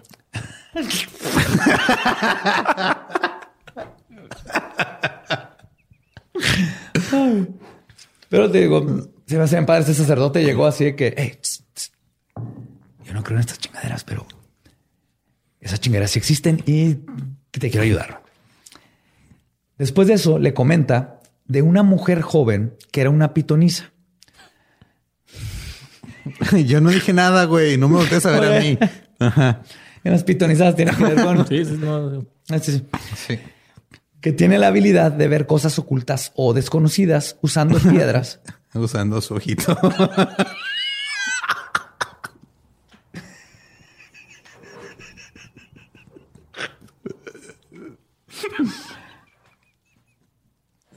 Ay. Oh my God. Pitonizas son de Delphi. ok. Eran las mujeres que les eh, fumaban hierbas bien vergas y lo usaban espejos de agua. Ajá. Y ahí veían El cosas. futuro. ¿Se Ajá. acuerdan de 300? Sí. Ah, sí, es cierto. Ya. Ajá. En 300 los llevan con los viejos culeros y tienen unas chavas que primero les prenden así como unos vapores Oh, y luego ellas este, predicen y luego por dinero cambian lo- la predicción, pero esas son las pitonizas. Ok, ok. Solamente son mujeres están preparadas y pueden ver el, lo oculto y el futuro y el pasado y todo eso. Tiene que ver con un pitón y de ahí viene el nombre. No, está bien. Pero no voy a meter tanto en eso porque no me quiero meter a esas madres ahorita. No, no te metas esa madre.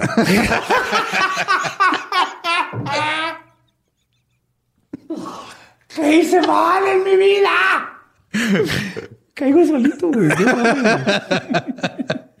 Alguien me maldijo. Alguien te maldijo con no poder atender, entender ni- Es que ni el problema es, de que, prevenirlos. el problema es que no entiendes ni cuando te los hacen ni cuando tú los aplicas bien No, chingón, nunca. No entiendes Ni ninguno. cuando estoy a punto de querer No. como decir pitón y que no te metas un pitón.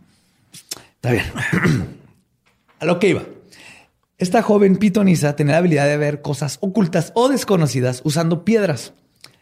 Y ya sin más opciones, John no perdería nada en ir a ver si la joven le podría decir quién le estaba haciendo mal Le dijo, mira, piedras traigo un chingo. Hasta ¿Cuántas- firmadas y todo. Cuando tira paro, neta. Estoy des- Traigo calientitas. Traigo calientitas en rojo, en verde. Si las avientas, regresan. Las de haber vendido como juguetes. ¿va? Compra tu piedra que regresa. Piedratón. Es el peor boomerang de la historia, güey. La neta se te regresa la cara así como venía. Caliente, güey. Mata a tu bebé. Compra la nueva piedra abortiva. A ver. Baldun. Esa tendrá un buen uso. Pues cuando McDonald escuchó de todo esto, recordó que unos meses antes de que perdiera todo, la bruja del pantano le había visitado y le pidió que le tejera un tapete. Porque entre todo lo que hacían, también tejían tapetes, hacían todo con Taje- tejer, tapetes, sombreros, todo lo que tuviera que ver con paja, ¿no? con paja y tejer, y aparte pues tenía su granja.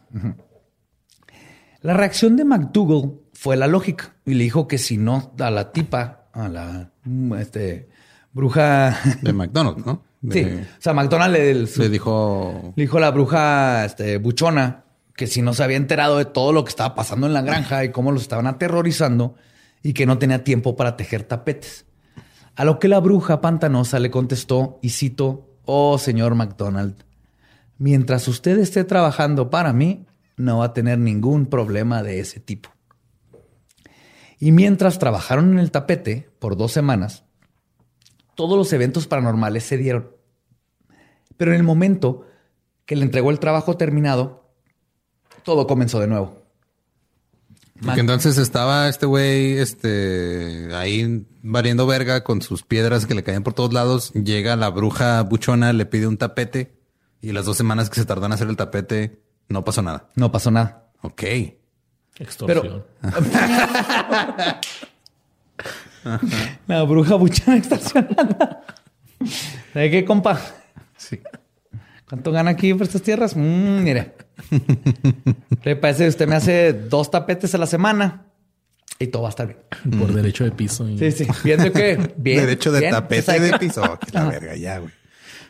Bien, nadie le va a pagar a su perro. Así se la dejo. Así se la dejo. Nadie le va a pegar a su perro. Pobre perro. sí, no tiene nada que ver. Pues no, güey. O sea, él ni siquiera entiende nada. o sea, No.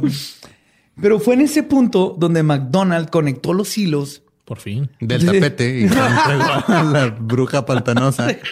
Y luego conectó las teorías. Sí, pues es donde dijo, ah, qué pendejo, ¿no? Tuvo el poder de... Mind blow. Ajá, el mind blown. Y le dijo al ministro que quería ver a la pitonisa. Así que partió junto con su padre y el ministro para conocerla. Los tres hombres cabalgaron por tres días hasta Long Point, donde conocieron al doctor John Troyer, quien era doctor de día y cazabrujas de noche.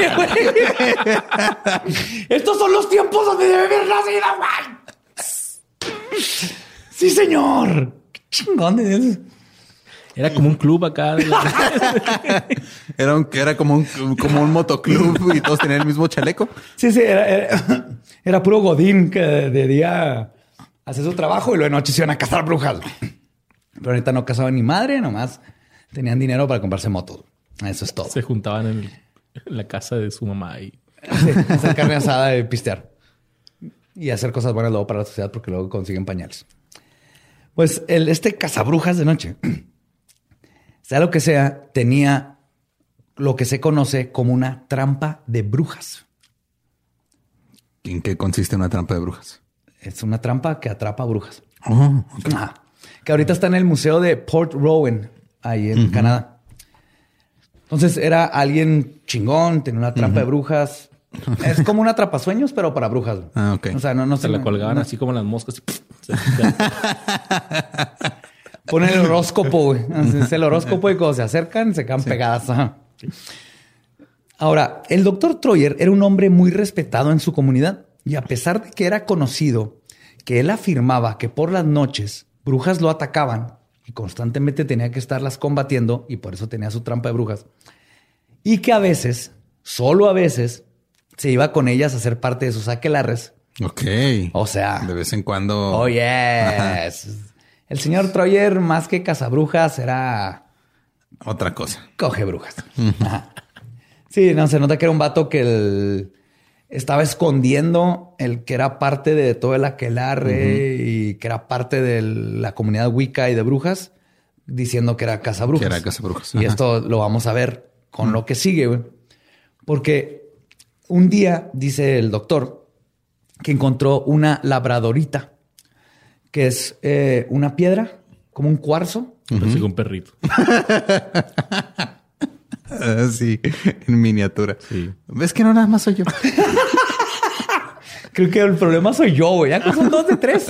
Y tú eres el que no eres el dos de tres. Cuando tú eres el tres, ya el problema soy yo. ¿Sabes cómo se le dice a eso? ¿Cómo? Estadística. No vengas con tus pinches números, Eduardo Espinosa. Aquí no. Es un lugar seguro.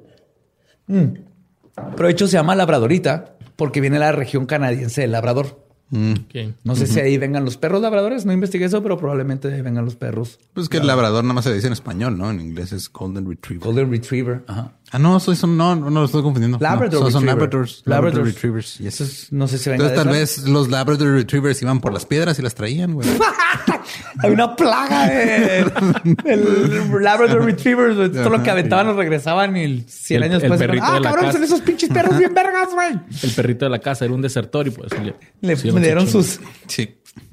Pues esta piedra es mejor conocida como la piedra de la luna, que es una piedra iridescente de color verdoso o azul y que se describe en la Wicca como una piedra cuyas propiedades son, y cito, altamente místicas y protectoras. Desvía fuerzas no deseadas del aura y forma una barrera ante las energías negativas. Puede llevarse a otro mundo o a otras vidas, ya que es una piedra muy esotérica que facilita la iniciación a los misterios. La labradorita alinea los cuerpos físico y esotéricos, estimula la intuición y los dones psíquicos. Psicológicamente disipa miedos e inseguridades, fortalece la fe en el yo y la confianza en el universo, calma la mente hiperactiva y energiza la imaginación, aporta también contemplación e introspección. Ponla en el chakra corazón superior y sosténla o colócala donde sea apropiado. ¿Y ¿Traía instructivo cuando la comprabas? ¿O ¿Cómo chingados te aprendías todo eso? güey? No sé, no sé cómo lo usaban y ahorita creo que se conoce como Adderall o Ajá. Ritalin, pero Es la que te alinea los chakras. es- ese es otro tipo de mujer. No, está bien. En fin. Pero eso es lo que es la, la ladrina. Labradorita. Labradorita. Que es un, es un cuarzo y se usa para, para predicar y para predicar. Para este Agarra el viaje. Agra- Sí. Pues esta piedra, cuando la encuentra el doctor, se la llevó a su hija como regalo. Y es cuando descubrieron que ella tenía la habilidad de usarla para poder acceder a visiones. Para aventársela en la cabeza a la gente. Sí. Toma, culero. Y plot twist, todo este Pedro, el hijo del doctor cazavampiros de noche que iba a las casas. No, se lo dio dieron cuenta que podía acceder visiones y conseguir información que no era conocida para ella. Mm. Pero leyendo todo esto es donde me di cuenta, así que eh, este pinche no fue sin querer, qué coincidencia que le llevó. Obviamente él practicaba la Wicca y él- lo que pasaba que es que en estos tiempos te iban a meter a la Si cárcel. tenías que esconderte o si no ibas a terminar encarcelado en Ajá. Canadá. Entonces, obviamente era parte de, de todo el, el coven de los aquelarres y todo este coven de brujas. Nada más que él se hacía pasar como cazabrujas cuando se presentaba con gente, porque cazabrujas también te mete a la cárcel. Pero viendo aquí lo que hizo con McDonald's es, ah, soy cazabrujas para no asustarlo de soy bruja y sé qué pedo. Entonces, se ve que toda la familia tenía ya todas estas generaciones y habilidades para ver cosas. Entonces, él le cuenta todo esto de la piedra. Ah, sin querer, se la dio a mi hija y no mames, resulta que me dijo cuál era mi color de blush perfecto y bla. Pues cuando los tres hombres llegan con la joven adivina, ella se niega a verlos.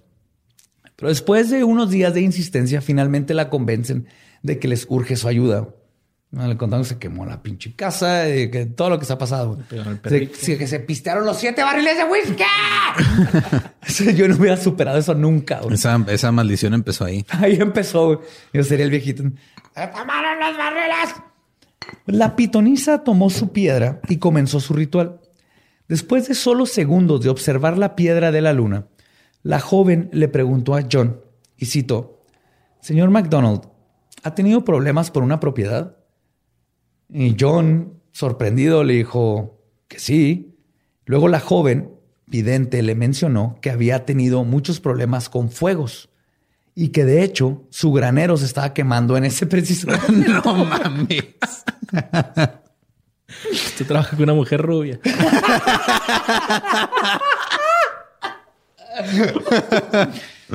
No, mira, está quemando su granero y es porque le pusieron una mar.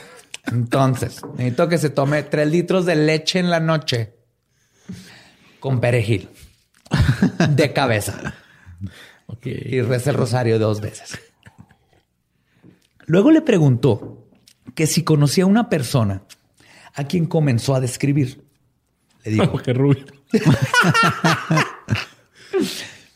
le dijo, ¿siempre viste de negro? Es viuda, vive con sus hijos Tiene unas pinches uñotas. y un lanzallamas. bueno, inmediatamente McDonald le contestó que sabía perfectamente de quién estaba hablando. Porque aparte ya para estos tiempos McDonald sospechó que el Sí, después de lo del tapete, ¿no? Después de lo del tapete, ya cuando todo empezó como que a, a la perga a conectarse. Que si te pones a pensarlo, lo del tapete suena como un pedo ya de, o sea, como de poder de parte de esta tipa. O sea, porque lleva, lleva años pisoteando literalmente este cabrón y luego lo, le pide que haga un tapete, güey. Sí, aparte, llegó a decirle, "Mm, ¿sabes qué, compa? ¿Y si me haces esto? ¿Y si me haces el otro? Pues que a lo me- mejor sí necesitaba el tapete. Dijo, ay, güey, antes de que se que mate este güey. que mate. Es que hace tapetes bien, bien, bien bonitos ese cabrón. No, pero sí, fue, es como llegar así de que, hola, como, eh, ¿me rasuras el pubis? Si me rasuras el pubis, no van a haber fantasmas. Y no hubieron fantasmas por dos semanas que tomó rasurar el pubis a esa mujer. si le toma dos semanas a una mujer rasurarse el pubis, los fantasmas son la menor de sus preocupaciones, güey. O sea, eso no es rasurarte el pubis, eso es deforestarte el pubis. su papá, Tiene flora y fauna esa cosa, güey. Oh, mira, un pangolín. No te lo comas. No te lo- Hay una civilización aquí adentro. Chancros. Chancrotopia. Sí, los chancros ya tienen así, ya descubrieron tiempo y el espacio, güey, están haciendo. Pues le pregunta que si sabía de quién estaba hablando y McDonald le dice que sí.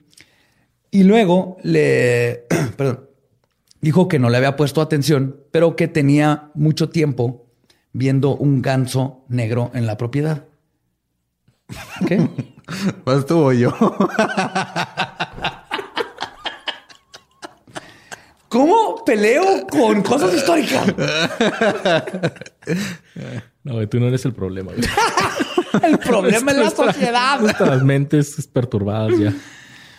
McDonald le, le preguntaron de un ganso negro. Él dice que sí, que tenía un buen rato viendo un ganso negro en la propiedad.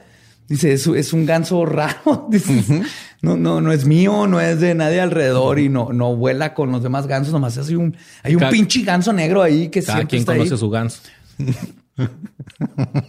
No, no, eh, continúa. Estás hablando de masturbación, ¿verdad? No, No, no. Estás más turbado que ayer, pero no pasa nada.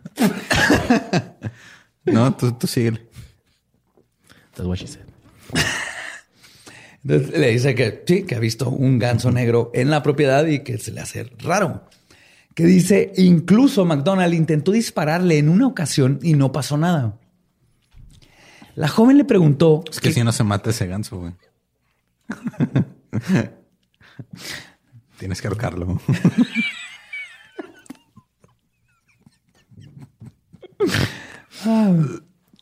La joven le preguntó que con qué le disparó, a lo que McDonald contestó que con sus balas de plomo. La- ahí el problema. Eh, el problema. La pitonisa le dijo, tienes que ahorcarlo con mucha vaselina. ¿Eh? Pero ya estoy con ustedes. Soy parte del grupo. Soy parte del grupo. Soy parte de... Yes. No alburees por convivir, Badía. Necesito pertenecer.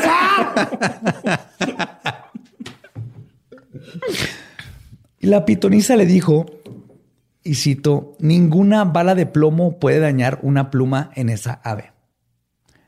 Luego le indicó a McDonald que tenía que ir a casa y hacer una bala de plata. Después de eso, le dijo, es necesario dispararle al ganso. Pero le indicó claramente que no debía matarlo, solo herirlo. Ok. No hay que matar al ganso, nomás herirlo. Cuando los tres hombres regresaron, McDonald se encontró que con efecto su granero había sido consumido por las llamas. A la pitonisa había tenido razón desde ahí. Vio y dijo, fuck. Ya no había bomberitos vigilantes. No, ya No, no. No, los bombitos vigilantes estaban en la casa de- del hermano, ¿no? Del hermano, ya, que y no se ahorita ya se ha venido a casa del papá. Ajá, pero ya no habían ayudantes. En la casa del papá, en la casa del papá no empezaron fuegos. Era el hermano donde se estaba tratando de quemar todo. Sí. Y en ese momento fue cuando le dijo McDonald a su hija Priscila, tráete la bala de plata.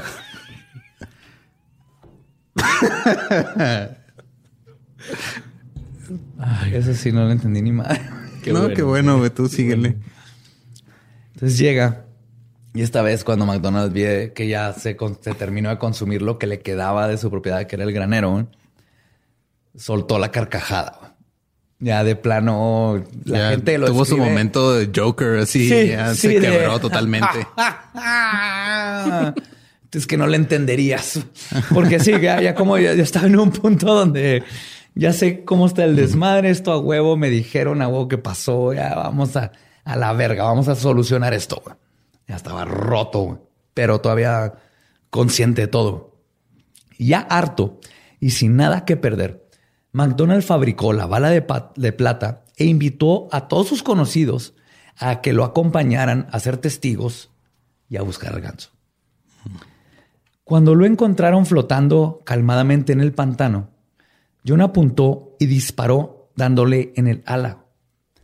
Todos los presentes describen cómo el animal produjo el grito más escalofriante que jamás habían escuchado. ¡A la verga! ¡Te mamaste, güey! ¡Güey! ¿Por qué en el ala, culero? Sí lo escriben entre gritos de humano, animal, así. Pues después de herir al ganso, ya no puedo dejar de pensar en eso. sé que se están aguantando, pero yo ya no Ya puedo. no. Yo sé que yo, Ya no puedo dejar de pensar en el ganso. Yo Antonio Badía 2020. sí, yo hiero al ganso todas las noches. No, no, no hay que herir al ganso, hay que ser cuidadosos.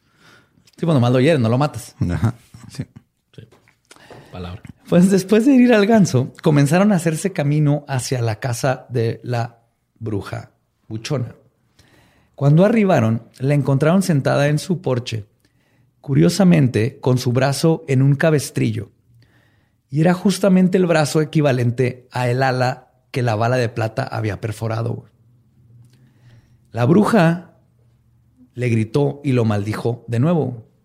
Pero después de eso, absolutamente todos los misterios o eventos que se suscitaron en la granja se detuvieron y la familia McDonald pudo continuar su vida normal. Y ya, y ya, yo. Ah, no termino. Pues llegamos al momento de la historia donde parece que ya se solucionó el problema y Y viene algo que descubrí después. Oh, fuck. Ajá.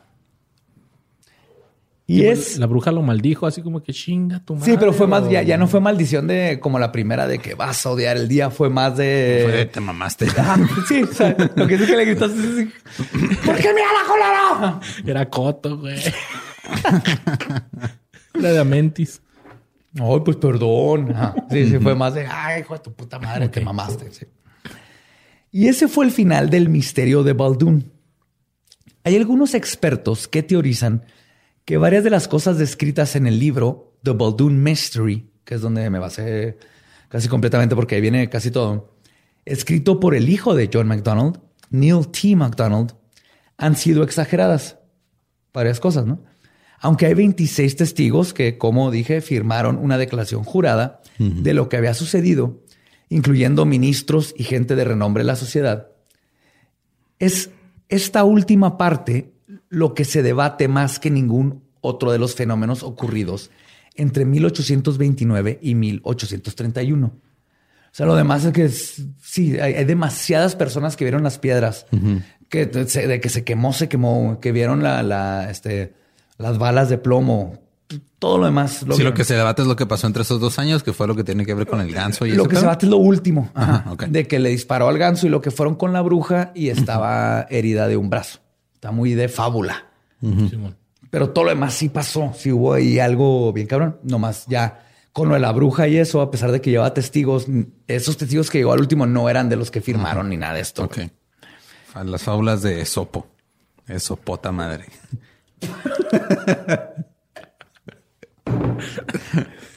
Pero recientemente encontré una teoría de una historiadora de la localidad, Donnie Motford, que trae a la luz un dato muy importante que fue dejado fuera del libro. Muy probablemente porque el autor no pensó que tendría relevancia. Así como el autor no pensó que tenían relevancia el nombre de la esposa y las hijas, porque no se dieron cuenta que no los nombré. No. Y es porque en el libro no las nombra. No. Entonces también él sacó completamente este dato, pero este dato en específico sí entiendo que no, no se dio cuenta. Pero, pero, ustedes, ávidos cazafantasmas legendarios, van a reconocer como un detalle que era de suma importancia. Mudford descubrió que junto con la familia McDonald, durante el tiempo de todos los acontecimientos, estaba viviendo con ellos su sobrina de 12 a 13 años, Jane McDonald, quien al parecer estaba presente en casi todas las instancias en que los fenómenos paranormales ocurrieron. Además de que hay testimonio de una amiga de Jane McDonald, Lauren Gough de Wallachburg, quien asegura que Jane tenía tendencias piromaniáticas cuando era más chica y lo dejó de hacerlas. Lo que sugiere que este caso podría ser otro más de un poltergeist y no tanto de una maldición por brujería. O quizás fueron ambas cosas, donde la bruja activó lo, al, al- El al- poltergeist. el poltergeist, que es este poder psíquico que no conocemos, y piroquinesis es uno de estos poderes. Entonces, ese factor de que había esta niña adolescente, Jane, que era una sobrina, que si ni siquiera la menciona en el libro, quiere decir que quién sabe qué estaba viviendo, pero ya sabemos que el estrés y todas estas cosas es lo que saca el, el poltergeist, ¿no? Es una forma de todo tu estrés y todo tu odio y tu ira reprimida, la sacas con poderes psíquicos. Y en este Me caso, gustaría poder hacerlo de esa forma en vez de sacarla con chistes pendejísimos. güey. te enfría que empezaran a flotar cosas o se quemara el set de la nada. Oye, pero ungüento, por favor.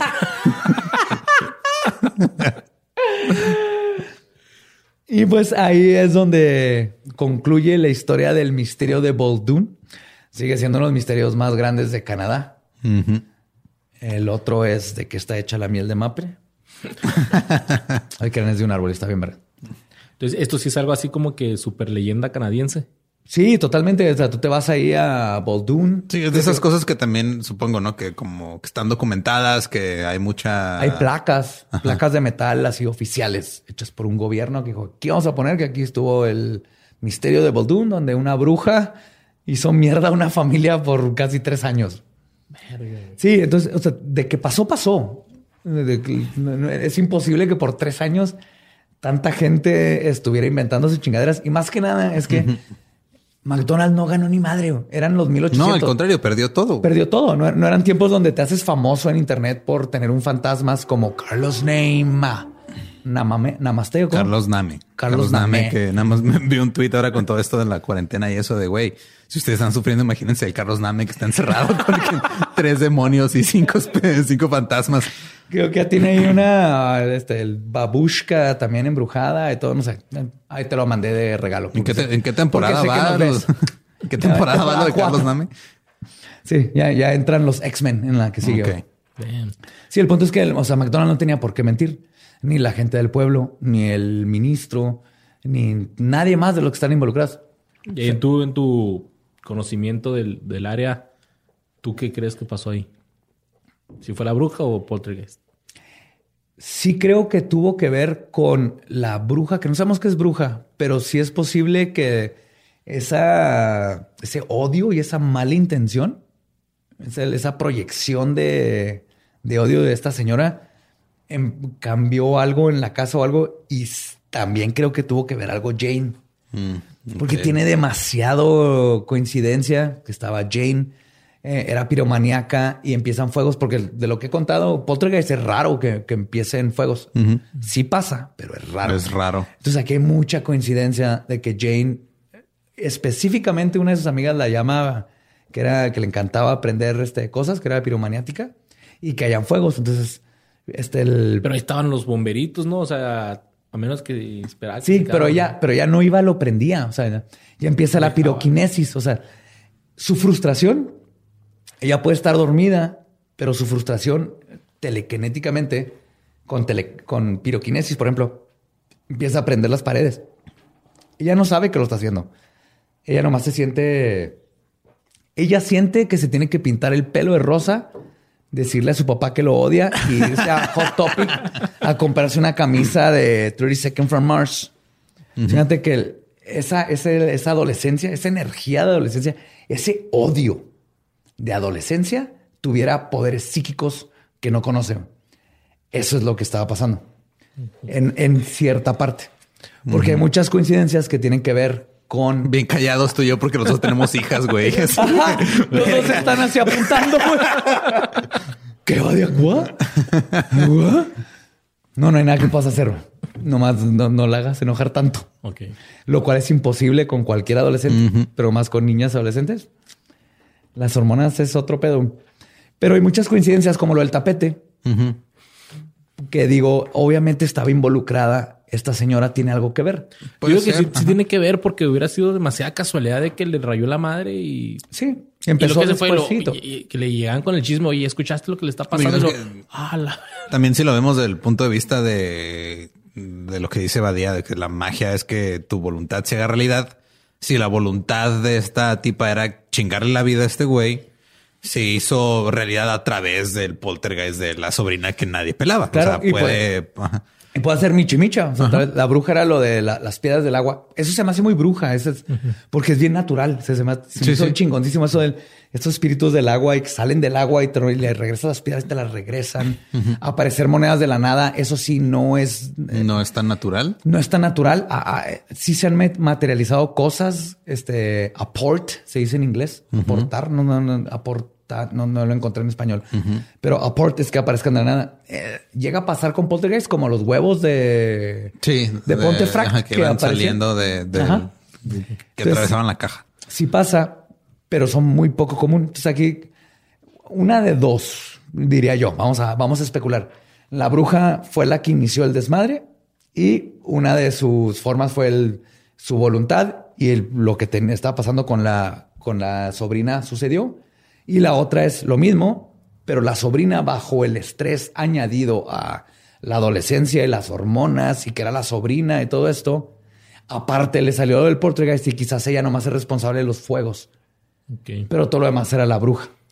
Y lo que se convirtió en ganso, eso no está comprobado. O sea, Eso es de las es- cosas que dicen que se- pueden haber estado exageradas, ¿no? Que no está, que no, que no tiene, que no- es de las cosas que no están notariadas. Sí, no está notariado. Lo, más, más que era lo el final de que llegaron con la bruja y tenía el brazo así con, con este, pues, cuidándoselo porque le dieron un balazo. Bueno, porque tenía una herida en la misma. Eso sí, no hay forma de comprobar que sí pasó. Todo lo Pero, demás pero sí- sí, lo que sí pasó fue que, que paró el pedo. O sea, sí se Sí. tuvo- Ok. Después de que le disparó a, ganso. a este ganso, se paró el pedo. O también tenemos que ver qué onda con la niña o si le dispara al ganso, tal vez sí, lo- y tal vez no está documentado, pero es lo que pasó. O sea, aquí en México tenemos lo de las lechuzas. que no maten lechuzas nunca. No. Sí, no son brujas, ¿eh? Sí. Por si no sabía. Y aunque, y aunque sean, güey, aunque fueran, ¿para qué chingados vas a matar una lechuza? Güey, además, si tienes una bruja en una jaula, güey, platica con ella, güey. Que te pedos, enseñe cosas, ajá. Dale té. En vez de rayarles la madre, ¿verdad? Porque, o sea, ni siquiera las matan. Creo que nomás les dicen, no, chinga No, sí las madre". matan, güey. Sí, aquí matan. en- en- Matan animales, Matan güey, animales porque que piensan son que son brujas. brujas o sus familiares. Ajá. Eh, No familiares de la bruja en el sentido de hijo o así, sino familiares de los, los que le ayudan. ok. Los animales que están al servicio de Ajá. la bruja. Pues es que no mate ningún pinche animal, eso no está en ningún lado, no, no. Ya vieron, no los puedes matar. La bruja sobrevivió. El punto es que no sabemos qué pasó al final, pero sí sabemos que todo esto fue un gran, algo que sucedió por tres años y está impresionante la cantidad de cosas que le pasó a una familia hoy, cómo las aterrorizaron por todo ese tiempo. Pobrecillos, güey. Pero pues, de toda la historia me pudo lo del whisky, güey. Es la lección que aprender, güey. No mandes a tres maestros. No con mandes a tres escoceses con siete, siete, barriles, de whisky. porque no van a hacer nada. mexicanos, güey. O sea, es- no, no mandes a tres personas a un lugar solos con siete barriles de alcohol. Mándalos con alcohol porque hay que sobrevivir. Pero si llevas dos barriles, los cuidas. Siete, dices esto es para siempre, no hay forma que nos acabemos y luego se te muere uno porque se murió de tomar tanto pisto. Así es. Lección aprendida. Esa fue la historia del misterio de Boldoon. Espero les haya gustado. Luis, ¿qué traes pendiente? ¿Traes nuevo podcast? ¿Estás haciendo mil cosas nuevas? Mil. Mil Cuéntanos. cosas. Bueno, no son mil, son como tres. Pero Ajá, son como. Ajá. como tres, cuatro, pero para, para todos los fanáticos de, de los podcasts, pues ahí traemos junto con su queridísimo amigo Mario Borre Capistrán y, y yo Merengues. Estamos creando ahí un nuevo podcast que va a salir eh, un poquito, yo creo, a finales de abril. Vamos a estar estrenando podcast Borre y yo. Ahí más o menos, pues lo, lo diremos una vez de qué se Sí, trata. avísales. Sí. Bueno, Claro. para que se puedan ahí darle like. Se va a llamar eh, ¿Qué fue de ellos? Va a ser un podcast donde vamos a hablar sobre qué fue de aquellas personalidades, caricaturas, políticos, deportistas que tuvieron su época de éxito y después Sus ya 15 minutos de fama, 15 ¿no? minutos de fama o algunos más, pero que de repente ya dijimos, ah, caray, Como López Obrador. ¿qué fue de? Como López Obrador en, en seis años. Pero sí, denle like. Estamos ya en Facebook como que fue de ellos, podcast. Y pues también pueden seguir como Luisardo García, 23. Luisardo García nada más en Facebook y en Instagram. Ahí vamos a, a empezar a hacer contenido con, con ustedes y con Borre. Así que se viene, se viene algo chido. Sí, se ven algo muy chido ay, que van a, van a reconocer. Están aquí. Estamos haciendo algo nuevo acá desde el norte. Sí. Viene, viene una, un movimiento muy padre que hemos estado haciendo por décadas. Un movimiento. Una ola acá. Y ahora nos está permitiendo. Oye, antes de que se me olvide, sé que ya no dan saludos, pero tengo que mandarle saludos a Luisa y a Fernanda de Telemundo El Paso, que son súper fans de ustedes y los aman. Ah, un saludo a Telemundo El Paso, tu vieja casa. Mi vieja casa. Hola Telemundo, miren lo que estoy haciendo ahora. y también a los de PC and Laptop Solutions ahí en Galerías Tech, porque fui a arreglar mi computadora y cuando llegué tenían el podcast de leyendas y me dijeron que todos ahí son súper fans. oh, qué qué chingados. chido. Esa parte lo va a cortar Oscar. Pero qué bueno saberlo. Este. Sí, y sí, esperen el podcast que fue de ellos. Este, no, no porque yo lo vaya a producir, pero está bien chido. Pero sí. No, porque va a venir a pistear mientras los escucho. Y este, y pues a nosotros nos pueden seguir en todos lados como arroba leyendas podcast. A mí me pueden seguir como arroba a ningún Eduardo. Si conocen a algún psicólogo que me pueda quitar este mal, ahí pasen el contacto. Por favor. Es- A mí es me encuentran como El Va Diablo. Y todo esto dicho, nuestro podcast ha terminado. Podemos irnos a pistear. Esto fue Palabra de Belzebub. Los amamos. Manténganse curiosos, macabrosos y sabrosos. sabrosos. Bye. Yo como un sacerdote, ¿no? Niños, manténganse sabrosos.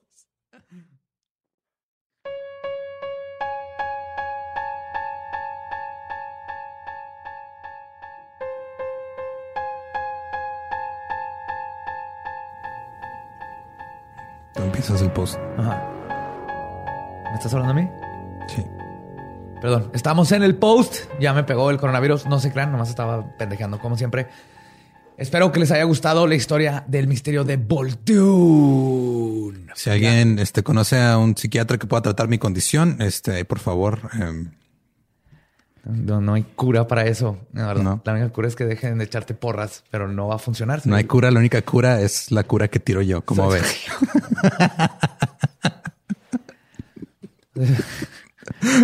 Espero estén disfrutando esto porque esto no, no le veo. Yo creo que se acaba primero el coronavirus que la nueva fase de Lolo y esos chistes. ñoños. y este, y ah, bueno, para la gente que vio el, el especial de aniversario, eh, lo dirigió Luis Ardo, que estuvo de invitado hoy. Entonces, Así este, es. vayan y denle amor en redes. Según él, no nos quería hacer llorar, pero yo no, le creo nada. creemos ni madre, porque todos lloramos. Y en fin, ahora para cambiar un poquito, ya no estar hablando tanto del coronavirus, creo que hay suficientes noticias del coronavirus. Este, yo les quería mandar un caso que me topé. Este sí, no, ha- hasta eso se me hace raro que no lo hayan mandado todavía el grupo de fans, porque es un caso que creo que ya nos hubieran sugerido. Hay una señora que fue arrestada que se llama Lori Vallow. Eh, la arrestaron porque este tiene, o sea, tiene, tenía que como que entregar a sus, a sus dos hijos a este, al welfare o así, o sea, como que por. Como al DIF. Ajá. Y resulta que están desaparecidos. Ok. Entonces, este. Digo, ya estamos mal desde que tienes que entregar a tus hijos al DIF. Ajá. Entonces, lo que pasó fue que eh, la, o sea, la arrestaron en Hawái porque eh, huyó después de que no, o sea, sus hijos desaparecieron en eh, septiembre del 2019. Fue las últimas veces que vio a su hijo de siete años y a su hijo de 17. Eh, fue la última vez que se supo de ellos. Lo la arrestaron en Hawái porque huyó. Bueno, que la estaban buscando. Porque tenía una estaban arresto, buscando. Tenía su orden de arresto. Este, y se fue a, junto con su esposo, Chad, que obviamente tenía que Claro, se Chad. tiene que llamar Chad. Se fueron a Hawái y allá los arrestaron.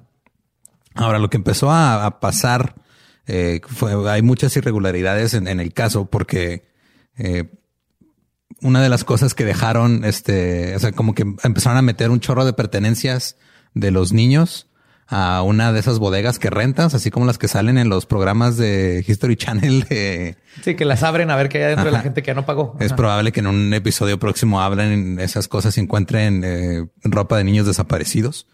Eh, según según la- las cámaras que estaban ahí de las bodegas, eh, ella y su hermano fueron los que fueron a llevar las cosas. Y en octubre y noviembre hicieron este, eh, hizo múltiples, múltiples visitas a su hermano a la bodega. No se sabe qué, nada más de repente llegaba y, y guardaba cosas que Algo. parecían, según esto había, estaban guardando como este eh, estuches para revólvers. Eh, estaba ¿Todo eso es legal? Sí, o sea, son cosas legales, pero son cosas extrañas. O sea, Sí, es de- claro. Cuando desaparecen tus hijos. en- 16 revólveres, dices... "Eh, Desaparecen legal, tus hijos pero". en septiembre. Y luego tú y tu hermano van al mes siguiente a guardar todas las pertenencias de tus hijos a una bodega. Ajá. Y luego te vas a Hawái con tu esposo. Sí, claro. Este, sí. Es- Esa no es una este, bandera roja. Eso es... Arréstenla ya. Y ya en este fue hasta el 25 de enero cuando ya los, eh, los arrestaron. En los, los, bueno, allá los agarraron en Hawái y les dieron una orden para que presentara a sus hijos a las autoridades de Idaho, de donde son, hasta el 30 de enero. Obviamente No aparecieron. no aparecieron. Y este, toda, hay, hay mucha gente de la familia que sospecha que hubo algo malo, que algo malo le pasó a los hijos Claro. porque tenían una, este, tenían ahí una historia, una historia complicada. Eh, pero lo que se pone más complicado es cuando es, es así como digo, no sé si la gente ahorita está viendo Tiger King, pero No dices, ok, viendo Tiger King, este, Tiger King. es, es una, es, una, es una situación bizarra que entre más descarga se vuelve más y más y más y más bizarra. Joe Exotic. Mira, primero Val, Valo y, o sea, Lori y Chad, los, los papás, este, han sido inconsistentes en sus declaraciones de dónde están los hijos. Primero dijeron que estaban en Arizona y luego después Chad, este, le dijo a alguien más que está, que, lo- no, que Lori no tenía hijos. Ah, cabrón. Hubieran empezado ahí, ¿verdad? No, y no. luego está Lori una vez dijo que su hija había muerto ya hace más de un año. Van al revés, compas. Aprendan. Por eso, por eso hablas con tus cómplices antes de. Así es. Y este, se pone más raro es que hay, hay como muertes inexplicadas eh, en ambos lados de la familia. Por ejemplo, el hermano este, este, el, el que estaba guardando las pistolas, mató a el, eh, ¿a quién fue? Ok, Lori Vallow se pedía Vallow por su eh, esposo anterior. Y el, no, el hermano mató al El- esposo. Al anterior. esposo anterior. Ajá, de, de Lori. Antes de Chad. O sea, el güey que estaba guardando pistolas en la bodega más mató al esposo de su hermana, al que, al que es antes de Chad. Según esto, en defensa propia. Este, y luego en diciembre, el hermano murió de causas desconocidas, entre comillas. Como envenenamiento de plomo y ese tipo de cosas. No sé, güey, no sé. Y luego la, este, la ex esposa de Chad, Tammy, murió en octubre del 2019 de causas naturales, entre comillas. Ok. Y luego Chad y Lori se casaron dos semanas después de que se murió la ex esposa de Chad. Hasta ahorita es un Sí, desmadre, ¿verdad? Sí, sí, sí. O sea, mi seriedad es porque me estoy pensando en, en el qué pedo. Sí. Ahora, eh, ¿quieres agregarle un culto? ¿Le agregamos un culto? Porque hay un culto involucrado. Hay güey. uno, échaselo, güey, con todo, güey. Hay un échaselo. culto involucrado que se llama Preparing a People, que es este un es un grupo de preparación para el día final, así se describen. el final de los y días. es un culto religioso, güey. Y este es, hay, o sea, los documentos del divorcio de, de- del esposo anterior de Lori, el que mató su cuñado, decía que eh, eso estaba una parte de las razones por las que se está divorciando de Lori es porque estaba Loca y este, el con culto. el con el culto y que decía que ella cree que es este es que, o sea, está muy cabrón lo que dice. Dice que ella cree que es una especie de diosa a la que se le asignó la tarea de este eh, juntar a 144 mil personas para la segunda venida de Cristo que va a pasar en julio de este año. Mira, Lolo, hay muchos Instagramers e influencers que creen justamente lo mismo. Tal vez no porque viene la, la- el esperma de Jesucristo, sí, pero sí creen que son los elegidos para tener a 144 mil personas.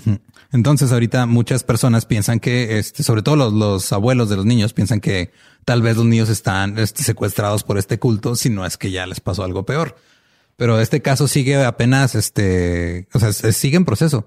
De hecho, ya, encuentran a los niños. No, todavía no. Y sigue, ahorita está esta tipa en, la- en la cárcel mientras siguen con el juicio y todo. Ya renunciaron sus abogados. Este, el, el juez también se deslindó del caso. O sea, cada vez se pone más y más bizarro, güey. De que la gente dice, ¿saben qué? Bye. Lo que necesitamos aquí es carear a Jesucristo. porque él va a saber qué pedo. A ver, ¿cuándo tienes pensado venir? Si es cierto que tú le pediste esta morra a 144 mil personas para tu segunda venida. ¿Cuándo fue tu primer venida? Yo tenía entendido que la primera venida fue pues, del Espíritu Santo, no tuya. Pero es que, o sea, este culto es como una especie de, es un spin-off de los mormones, güey. Oh, ok. Ajá, está raro. Todo, todo está muy raro, pero empecé a leer este caso y fue por los mormones, que están bien raros. Y este, y ahorita, pues digo, hay que darle seguimiento a ver en qué termina, pero eh, te digo, o sea, ya está bien raro que tanto los abogados este, de Lori renunciaron, que es muy raro que un abogado nada más renuncie a, Sí. a un cliente.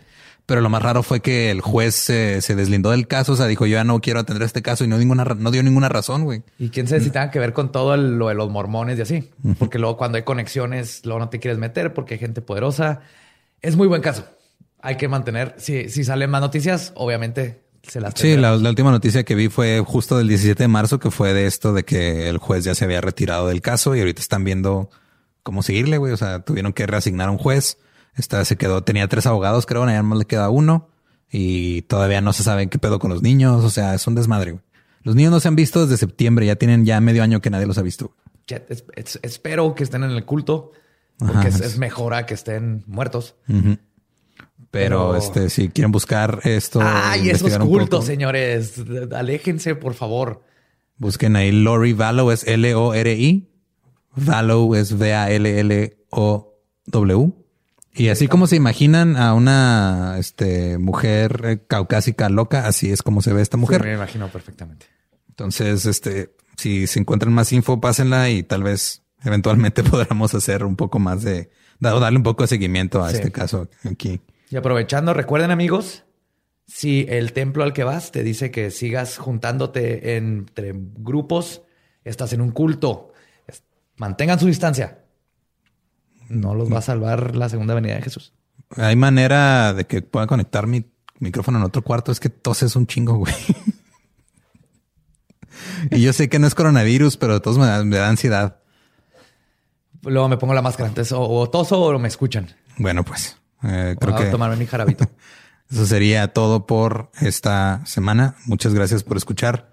Recuerden mantener su distancia, no salir a menos de que sea necesario. Eh, cuidarse, no sé, no sé qué estamos haciendo como sociedad y todavía. nomás antes, perdón, Lolo, pero ahorita que dije me voy a tomar mi jarabe, iba a decir algo de jarabe de palo y lo dije, me acabo de dar cuenta, jarabe de palo es un albur. sí, creo que con eso podemos cerrar hoy. ¡Wow! Con que Badía aprendió algo. ¡Wow! ¡Wow!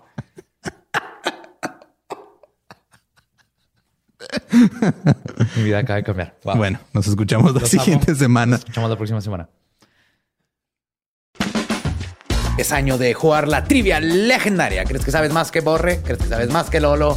Prueba, prueba, prueba tus habilidades con la nueva trivia, trivia, trivia legendaria de leyendas legendarias. Disponible en Amazon. ¿Estás listo para convertir tus mejores ideas en un negocio en línea exitoso? Te presentamos Shopify. Tal vez no lo sabías, pero nuestro podcast More Than Mamis es un negocio y lo empezamos por supuesto para desahogarnos y hablar sobre la maternidad, no para convertirnos en expertas de ventas y del e-commerce. Así que sí, necesitábamos ayuda para vender nuestro merch y poner en marcha nuestra tienda. ¿Y cómo suena con Shopify? Llega otra venta. Shopify es la plataforma de comercio que está revolucionando millones de negocios en todo el mundo. Ya seas un emprendedor desde tu casa o desde donde sea, Shopify es la única herramienta que necesitas para iniciar, administrar y hacer crecer tu negocio sin dificultades. Con Shopify puedo gestionar pedidos, envíos y pagos desde cualquier lugar, brindándote toda la información y estadísticas de tus ventas al detalle. Regístrate para un periodo de prueba con tan solo un dólar al mes en shopify.com barra sonoro, todo en Ve a shopify.com barra sonoro para llevar tu negocio al siguiente nivel. Shopify.com barra sonoro.